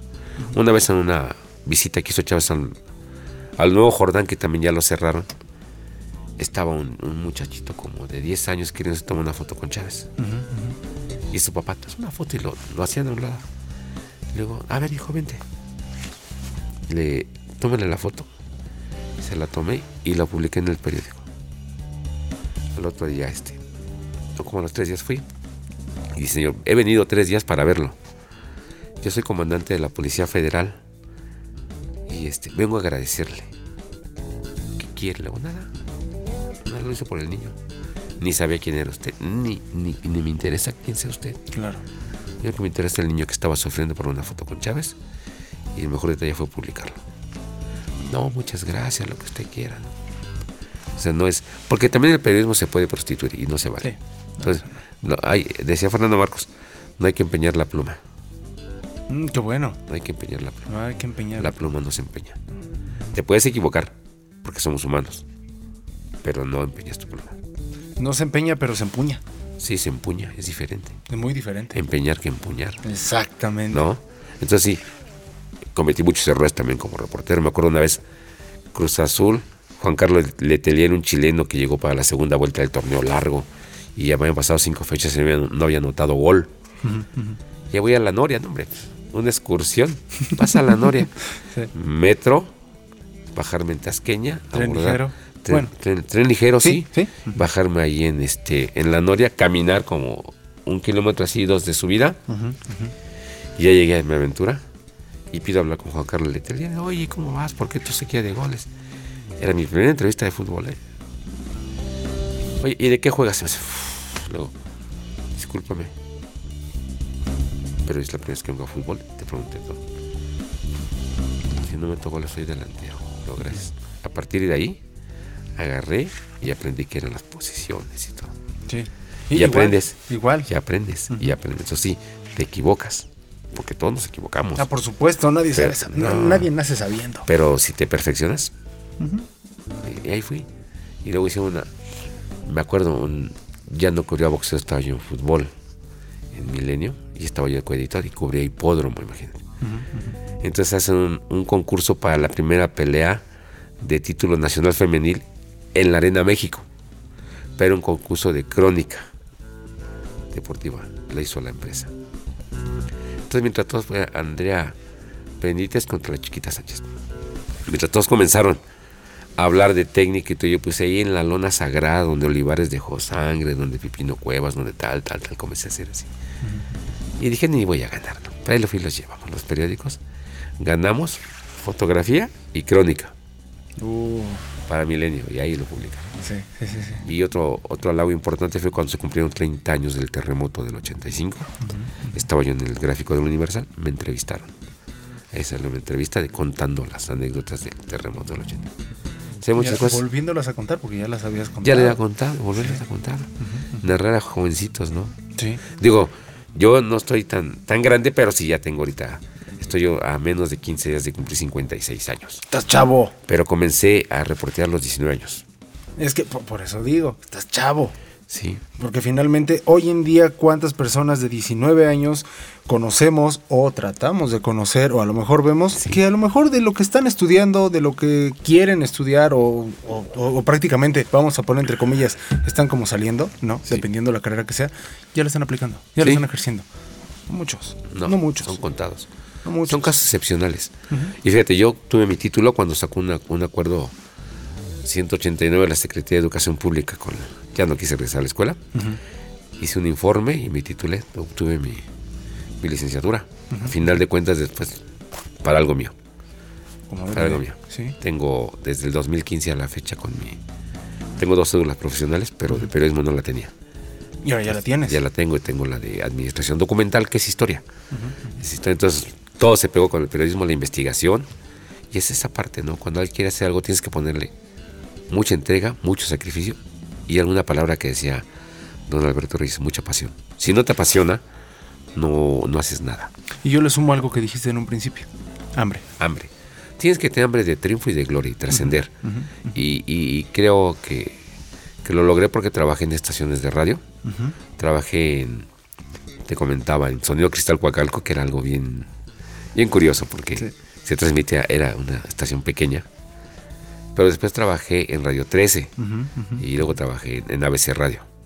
Se llamaba Esto es Fútbol y Radio 13 trabajaba en, en que decía La fuerza de la palabra es tu palabra, Radio 13. Y Sonido Cristal era padre. porque Sonido Cristal y gritaba. Y era una emoción bien padre gritar y, y recibir la llamada de la gente, Justo, ¿no? ajá. Y luego hablar así de, de las notas. Por ejemplo, cuando secuestraron al papá de, de Jorge Campos, Nino Canún trabajaba en Oh, ABC cierto. Radio. Ajá, ajá. Entonces estaba ahí en el, en el esto, yo trabajé porque ABC Radio es de OEM. Entonces me hablan, oye, este, pues uno que, que puede expresarse bien aquí de radio, eres tú por la experiencia, entonces necesitamos que vayas con Nino Canún y des lo que sabes de campos. Entonces ahí voy dice Nino, chaparrito, flaquito, buena onda. Y quiero que estés aquí conmigo y que me hables de tú, por favor, y mira, por favor. ¿Cómo haces la voz? Sí. Sí. Entonces, este, pues ya. Sí. Ya llegué y no, Nino, mira que así. Y Rodolfo, ¿qué pasó? Esto así, así. Campos se regresó de la concentración, va a pagar el. Y ya soltaron al, al ñoño. Y ya, ya conté, fui narrándole día a día a Nino Canún cómo iba el proceso del secuestro del papá de Jorge Campos. Wow. Y después ya me quedé en, ese programa que era Esto es fútbol, esto es fútbol. Fútbol. Y como corría fútbol ahí, pues ahí era. ¿no? Y en ABC Radio hablaba de boxeo. Y cuando me tocó analizar las peleas de Chávez, me invitó ahí Gerardo Mendoza, un buen amigo. Este, me invitó ahí. Ahí trabajaba Paco Redondo, que está en Televisa. Sí. ¿No? Sí, sí, sí. Y en el Nacional fui compañero de Lalo Camarena, un gran amigo. Lalo Camarena es un amigazo, un tipazo. Y persona que también da una, una presencia Sí, hijo, no, no, es una, una cosa muy, este, muy especial. muy especial. Sí. Oye, tengo una pregunta. Ya tenemos que finalizar. Ay, pero ¿por qué Chihuahua si ahorita el Chema ya se le ocurrió tener hambre? Es que ya se la voy por otro de su aperro. Entonces, como aquí le gusta así, ¿qué te digo? Ven, una palabra y quiero que me digas, ¿te sientes exitoso? No. No. El éxito es una palabra muy ambiciosa. Cuando sientes que tienes éxito, dejas de producir como persona. A mí tengo satisfacciones, te voy a decir, personales, con mi familia, Claro. con las personas que apoyo. Si yo los veo triunfar, siento una gran satisfacción. Mis hijos, uno es licenciado en Relaciones Internacionales, el otro licenciado en Enfermería. Uf. Entonces, este, eso, verlos terminar la carrera bien y que estén ejerciendo lo que estudiaron, Te llena. me llena mucho. ¿No? Esa parte de mi esposa es, es algo muy, muy importante en todo lo que he logrado porque es un, un apoyo muy grande.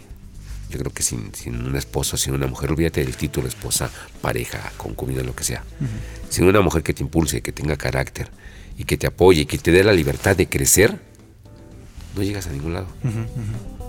Entonces, sí, esa parte es importante. Tener una esposa estudiada, una esposa preparada, que, que sabe, este, que, que no va atrás, porque todo ese mundo no va atrás, va a, a mi lado derecho. Y a veces va adelante porque me apoya. Oye, no, creo que esto no estuvo bien. Y te jalas y de Y te repente te ve sí, atrasillo. sí, sí, en las buenas y en las malas.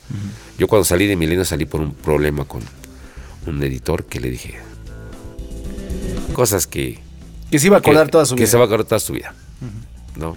Y entonces, este, hablé con la... ¿Sabes qué? Me acaban, me van a liquidar de Milenio. Pero no me liquidaron del programa ni de la revista, seguía ujú. Y después ya me invitaron, este, un, un buen amigo que, que se llama Jorge Cisneros, me invitó a irme al, al gráfico del Universal. Entonces ya cuando me estuve también ahí casi 14 años. Wow, un ratote. Entonces, sí.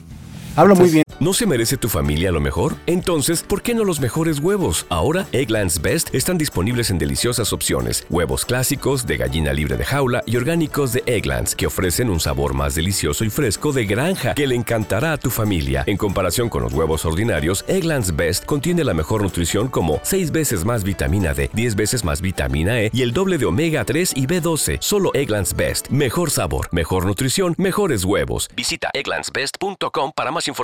¿Te preocupas por tu familia? Entonces, ¿por qué darles solo huevos ordinarios cuando pueden disfrutar de lo mejor? Egglands Best, los únicos huevos con ese delicioso sabor fresco de granja, además de la mejor nutrición como 6 veces más vitamina D, 10 veces más vitamina E y 25% menos de grasa saturada que los huevos regulares, además de muchos otros nutrientes importantes. Así que, dales los mejores huevos. Egglands Best, mejor sabor, mejor nutrición, mejores huevos. De ti esos, esos tiempos. El durar, sí. El durar, el que te busquen, el que te mantengan ahí, en el que te llamen y todo eso. Habla muy bien. Es que, ¿sabes qué? Creo que, que hay dos cosas que, que se deben tener en esta vida. Honestidad y discreción.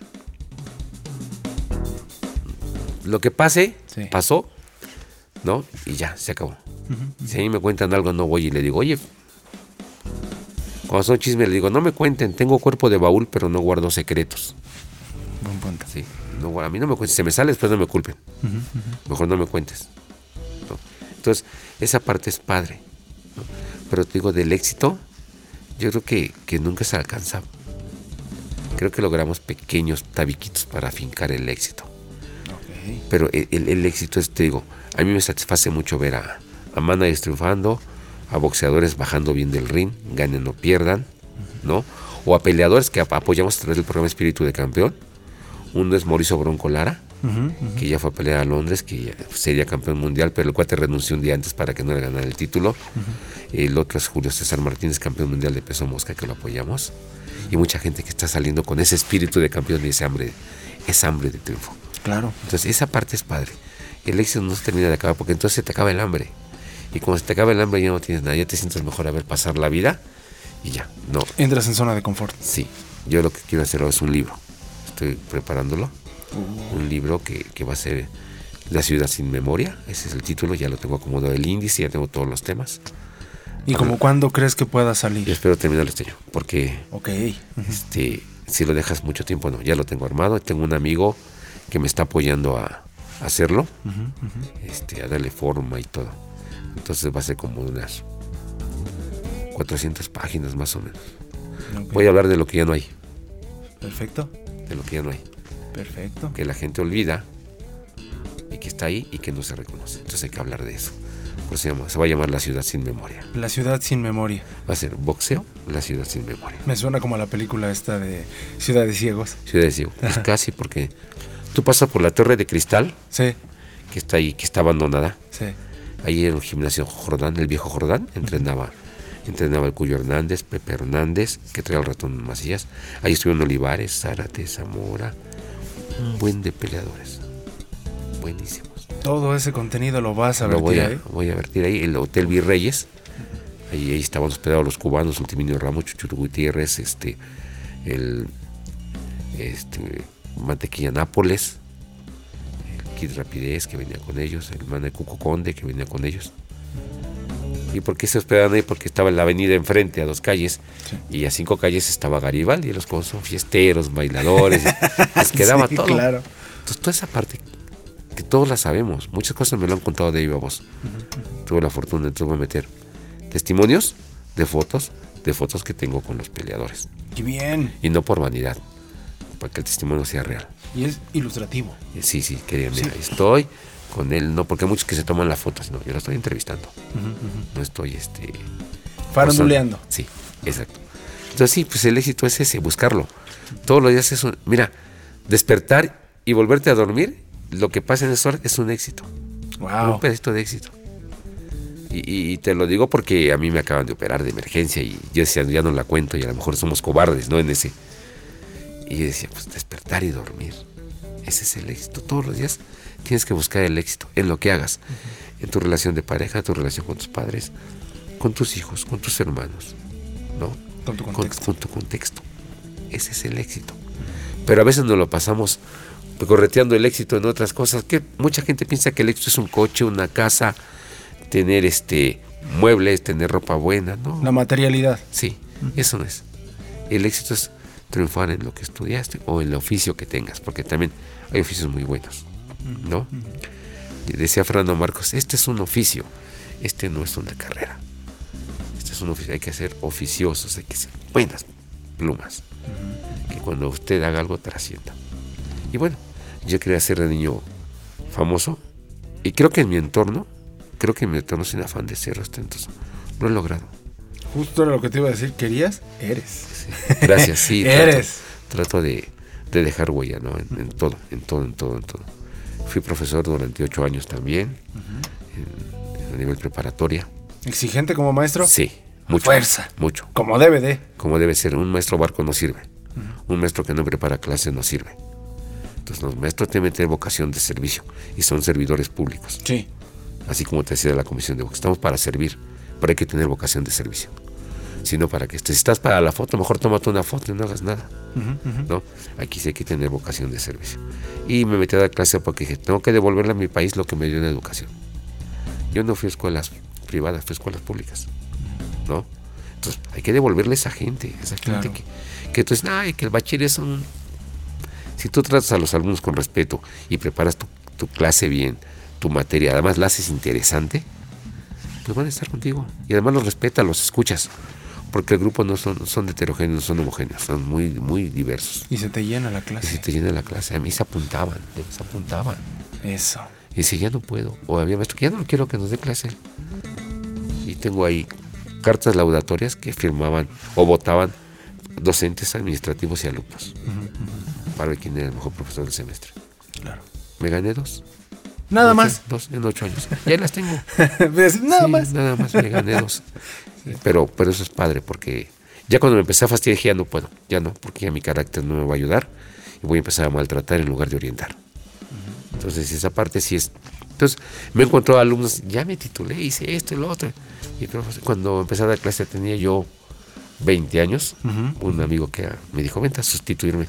Y nadie me creía que iba a ser su profesor. ¿Tú no vas a dar clase? Sí, yo no voy a dar clase. Sí. Es dominar, dominar, dominar el tema, prepararte. Sí. Y son pequeños éxitos, pero el éxito total nunca lo alcanzas.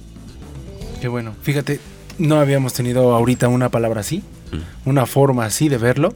Todas son válidas. Esta también tiene muchísimo valor, muchísimo peso. Y qué bueno es eso de todo el día estás armando el éxito.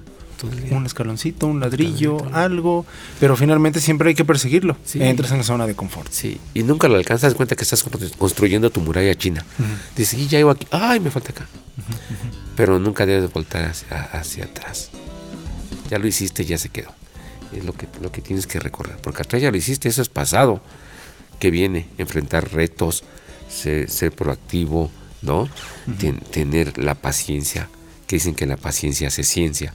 Tener la paciencia de hacer las cosas, escuchar a la gente, a todos. Pero el éxito no. El éxito yo creo que en- yo creo que en mi vida nunca lo voy a alcanzar.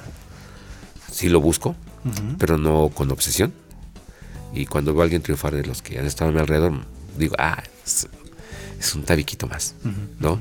Y, y cuando la gente me saluda, cuando me ven en la calle, pues más. Pero te digo, el éxito comienza, los primeros cimientos están en la casa, con mis papás y después con mi familia, con mi esposa, que por cierto cumplimos 35 años de casados y me casé a los 20 años. Uf. Y el gremio periodístico se distingue porque siempre están divorciados. Entonces, este, pues esa es, esa es la inteligencia de la mujer, de estar a tu. 35 años. Ajá. 35 Casi años. nada. Casi nada. Casi nada. Y de repente nos ven y dice, ¿a poco? No sé. No tenemos mucho. Pero sí son 35 años. Y bien, y no porque nos tuvimos que casar como en aquel tiempo de que estemos, no. Fuimos papás cuatro años después. Claro. O sea, terminamos la, no, ya dejé la escuela, pero ya sí la terminó. Y después la retomé como te platiqué. Sí, sí, sí, sí. Pero este, bien, bien, bien. Ahí tenemos nuestros títulos en la casa, los de mis hijos, porque decimos, eso que está ahí es para que ustedes lo superen. Es un referente. Sí, es nada más porque ustedes ya viven una vida diferente. Nosotros nos casamos de cero. Sí, sí, sí, de sí. cero, ¿no? Y, y bien, bien, bien padre. La familia es importante. Pero triunfar a mis hijos es padre también cuando tienen sus, sus tropezones. A mí me duele. Y como les digo, pues hay que empezar, hay que empezar. Y yo trato a todos los que, me, que están en mi entorno como si fuera mi familia. Si ellos no me tratan, no pierdo nada. Yo doy lo que tengo. Claro. A veces doy tiempo. Voy a los reclusorios con un amigo Miguel Ángel Gasque. Hacemos un torneo interreclusorios y los sancionamos. Imagínate, el, en diciembre del año pasado fueron de los ocho, de los 13 centros penitenciarios, solo uno no fue. De todos los reclusorios fueron a la penitenciaria a participar en la final. Ok. Y, y van- llegaron unos chavos del, del diamante con dos costales de naranjas para todos sus compañeros. Y, y ves, todos tienen sus errores y como les digo, yo, yo no los juzgo. Cada quien sabe lo que trae en su morral. Justo. Pero me encanta su disposición, su solidaridad. Y te cuentan lo que hicieron y a veces no, y a veces los veo tristes. ¿Qué pasó? ¿Qué tienen? Y este, es padre. Y hay mucha gente, mucha gente de la política que los apoya y que no dice, y no lo voy a decir, pero que están con ellos y que los van a ver y que los visitan y que están al pendiente de cómo van sus sentencias, de cuándo salen. Qué y los importante lo que involucran, acabas de decir. y los involucran, hay mucha gente, mucha gente muy, muy buena. Es, es la otra moneda de ese lugar. Sí. Es la otra moneda porque siempre estamos viendo solamente un lado. Sí. Solamente vemos un lado y sabemos a lo mejor por encimita algunas cosas. Pero esto No, que acabas de comentar No, es padre. es completamente diferente a lo que estamos acostumbrados a escuchar, a ver y a lo que nos dicen. Sí, sí, es- los chavos entrenan. Hay muchos boxeadores desgraciadamente detenidos. Son los que llevaban el box. Entrenan, y entonces entrenan, tienen su equipo y se eliminan. Entre empezamos desde mayo y la final es en, en diciembre. Se llama Torneo Guadalupano Interreclusorios. Entonces, está todas las autoridades, se pone el ring. Y por un momento, como le dije a los chavos, parece que estamos en Las Vegas, ¿no? Sí, yo voy a estar en Las Vegas, yo estoy en tal. Y se imaginan, y están echando porras y todo. Muy padre. O sea, hay, hay cosas que no se hablan, que no se dicen. Pero creo que aquí está el momento de decir, ¿no? Ya que estamos en otra galaxia. Claro. Pues ahí es otra galaxia. Sí. Es una galaxia muy diferente, es un mundo diferente, donde al final nos sentamos a comer carnitas con todos los internos. Y mira, respetuosos con su lenguaje muy particular. Adiós, papá. Que Dios te bendiga, padre. Cuídate. Lo que quieras, papacito. Así te hablan. Bien. Yo, yo soy tu hijo. Hay una, una, una, una, una licenciada que es muy buena, que todos la quieren muy, muy bien. Es, es política, pero no dice nada y ayuda a todos. Y también a los que están afuera, a otra gente les ayuda. Qué bueno. Y a, Qué bueno. y a través de la comisión de box hemos tenido ya ocho que han debutado profesionalmente, que salieron del reclusorio, cumplieron su sentencia y están como peleadores porque quieren ser gente de bien. Les gusta el box. Uno está de, de manager y están siete de, de peleadores. Eso es lo que te hace, esa es la parte del éxito. Justo. Ver gente que los ves en la calle y que dices, es que no nos dan trabajo". No, pero tú puedes entrenar. Tú puedes y encuentran una forma bien de vivir. Y los que ya salen ya no quieren volver. Porque pues, no- no- la libertad no tiene precio. Sí, Entonces no, cuando claro ves, ese es el éxito. No mi éxito. Colaboraste para el éxito de ellos. Esto es un éxito, dar la libertad y hacer deporte. Ese es éxito para ellos. A lo mejor momentáneo, pero ese es el éxito. Y es lo que persiguen, y es Es lo que se que ve, y, es- y está bien, y los llena. Sí, entonces lo que haces ya está ahí y los ves. Y así como encuentro alumnos ya titulados, me encuentro gente en el box. Me encuentro que está ahí y que ganó y que ganó y sale y cada que va a pelear. Pero ya ves, como si eres bueno. No, ahora sí, sigo fuerte, y estoy fuerte y estoy. Dice, me quedo al gimnasio a chambear, me dio un trabajo en el gimnasio y ahí entreno. ¿Qué más quieres? Entonces, lo estás está. haciendo. Hay historias que pueden ser en muchas películas. Y mira que esas historias también las queremos aquí en el taller, porque te voy a decir una cosa. Esperemos que no sea la primera vez que pases por aquí. No, pues ahí me encuentran, nada más me dan el jalón, así como, como los judiciales, ¿no? De, otra galaxia, de aquí no. de Te vamos viendo. A ver, Venga. para acá. Sí, este, y hasta vengo acompañado para, Sí, claro que sí. con, con gente que, que te cuente sus historias, son historias preciosas. Uy, sería buenísimo. La- las historias están ahí gritando, cuéntame. De verdad, la ciudad está llena de historias. Y nosotros estamos de cuéntamelas. Cuéntamelas. Sí, y qué bueno que es de otra galaxia, porque a veces en esta galaxia no hay ese tiempo, no hay esa ciencia, no hay esa paciencia, no hay la disposición. Y pues ha sido un viaje muy bueno, digo, está destartalada la, Está un poquito. la nave, pero pues yo te digo, llévenla ya al eje 1 norte para que la pinte. Te digo que a mí se me hace que Chema ya la había arreglado. O sea, ya está arreglada, pero a Chema ya le gustó estar aquí. Ya le encantó. Es que esta ciudad te atrapa. Sí. Te atrapa. Por la eso, verdad es que sí. Al rato van a ser chilangos intergalácticos. O, por favor, si tenemos una, una Chilango Card, Sí, nos la ya con esa, sí, se la mandamos con todo gusto. Y Va para mí va. ha sido un viaje muy maravilloso. A veces hablar de uno es complicado. Y, y para mí ha sido un placer contar mi historia. Parte. Parte, porque hay muchas cosas, hay muchas anécdotas. Te voy a contar una rapidísima. Échala, échala. Este- Todavía tenemos tiempo, ¿cómo no? Con Ricardo Lavolpe me llevó muy bien. Lo entrevistaba cuando estaba en el esto. Eh, gordo, vení para acá. Entonces me invitaba a tomar café siempre a un, a un café que se llama Rocco, que está bajando de insurgentes del viaducto. la. Rocco era su amigo, un chaparrito uruguayo así bigotón. Pero un chaparrito, pero un bigote tipo San Bigote. Así tipo San Bigotes. Ya lleva a mi este, Rubén Oman Romano, iba con él, de repente iba este, Wilson Graniolati. Claro. Y me platicaban de estrategias, porque ellos eran menotistas. Hay dos escuelas de fútbol en Argentina, la bilardista y la menotista. Entonces es- ellos son menotistas. Y Menotti yo lo conocí cuando vino aquí a México. Entonces platicábamos de, de la escuela menotista, que es tener cinco defensas, pero dos que hacen funciones de volantes carrileros, dos este dos este contenciones y dos puntas. Ujú. Tiene estos 11 jugadores. Pero cuando atacan, atacan con 8, cuando defienden, defienden con 9. Entonces, carrileros eran. Y me explicaba las, las cuestiones de estrategia y de táctica. Y él, y la Volpe me decía dos cosas. Sin, sin técnica no hay estrategia, Jamás. jamás. Y luego me decía, los jugadores que son buenos bailarines no son buenos futbolistas porque se desvelan bailando. Buen punto. Sí, Y cuando iba al mundial le digo, oye, ¿tú crees en las concentraciones? No. Yo creo en la palabra del futbolista. Creo en la disciplina. Me interesa más la disciplina táctica que la disciplina en casa. Pero si es indisciplinado tácticamente, se me va del equipo. Entonces, esas pláticas de café Te nutren. expreso, cortado, pesado, sabroso. Entonces te nutren y con el cigarro, en ese tiempo se puede fumar las nubes de humo aquí. O con puro, ¿no? con- sí, pero más cigarro. Era más mucho. cigarro. El romano eh, fuma muchísimo. Entonces, este, un día que llegué a la selección le pregunto a un, reportero. Perdió México, hizo unos cambios y le dice, oye Ricardo, este, no te funcionaron los cambios. ¿A qué cambios te referís? ¿A los de hombre por hombre o a los de táctica? ¿O a los de estrategia? ¿Cuáles? Es que no, no. Decime a cuáles. ¿Vos notaste cuando cambié de línea de 5 a línea de 4? ¿En qué minuto? No. No. Entonces no me vengas con jodeces. Ya me dijiste todo. Eh, y le dice a otro un día, vos sos un cuadrado. Cuadrado, cuadrado, cuadrado, dice la golpe, ¿no? Y todos le tenían miedo, y yo como iba viendo. Y luego estaban en, en Atlas en Colomos porque habían perdido y la estaban molestando un periodista. Y publicó cosas que no eran. Sí. Y le dice, vos sos un cuadrado. ¿Sabes qué es un cuadrado? No, que tenés la cabeza llena de mierda. y voltearse.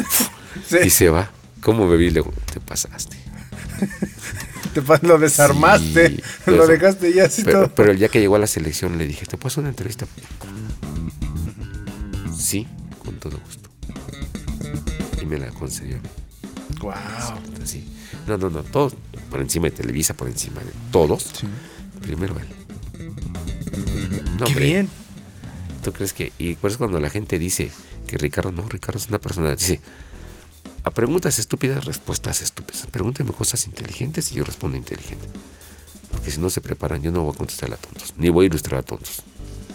Por eso en las ruedas de prensa como, como hablaba. Sí. Y también lo criticaban mucho, pero con lo que acabas de decir, Sí, pues que- obviamente por eso contestaba así. Ah, por por eso contestaba así. Sí. Yo me acuerdo. Voy con una, una anécdota rápida, otra ya. Échala, échala. Cuando Mejía Barón se quedó en lugar de, de Menotti, obviamente los reporteros de, de Imevisión le echaban la bronca porque se con Televisa. Entonces le dice un, un cuate, oye Miguel, fíjate que tu equipo así, así, así, así.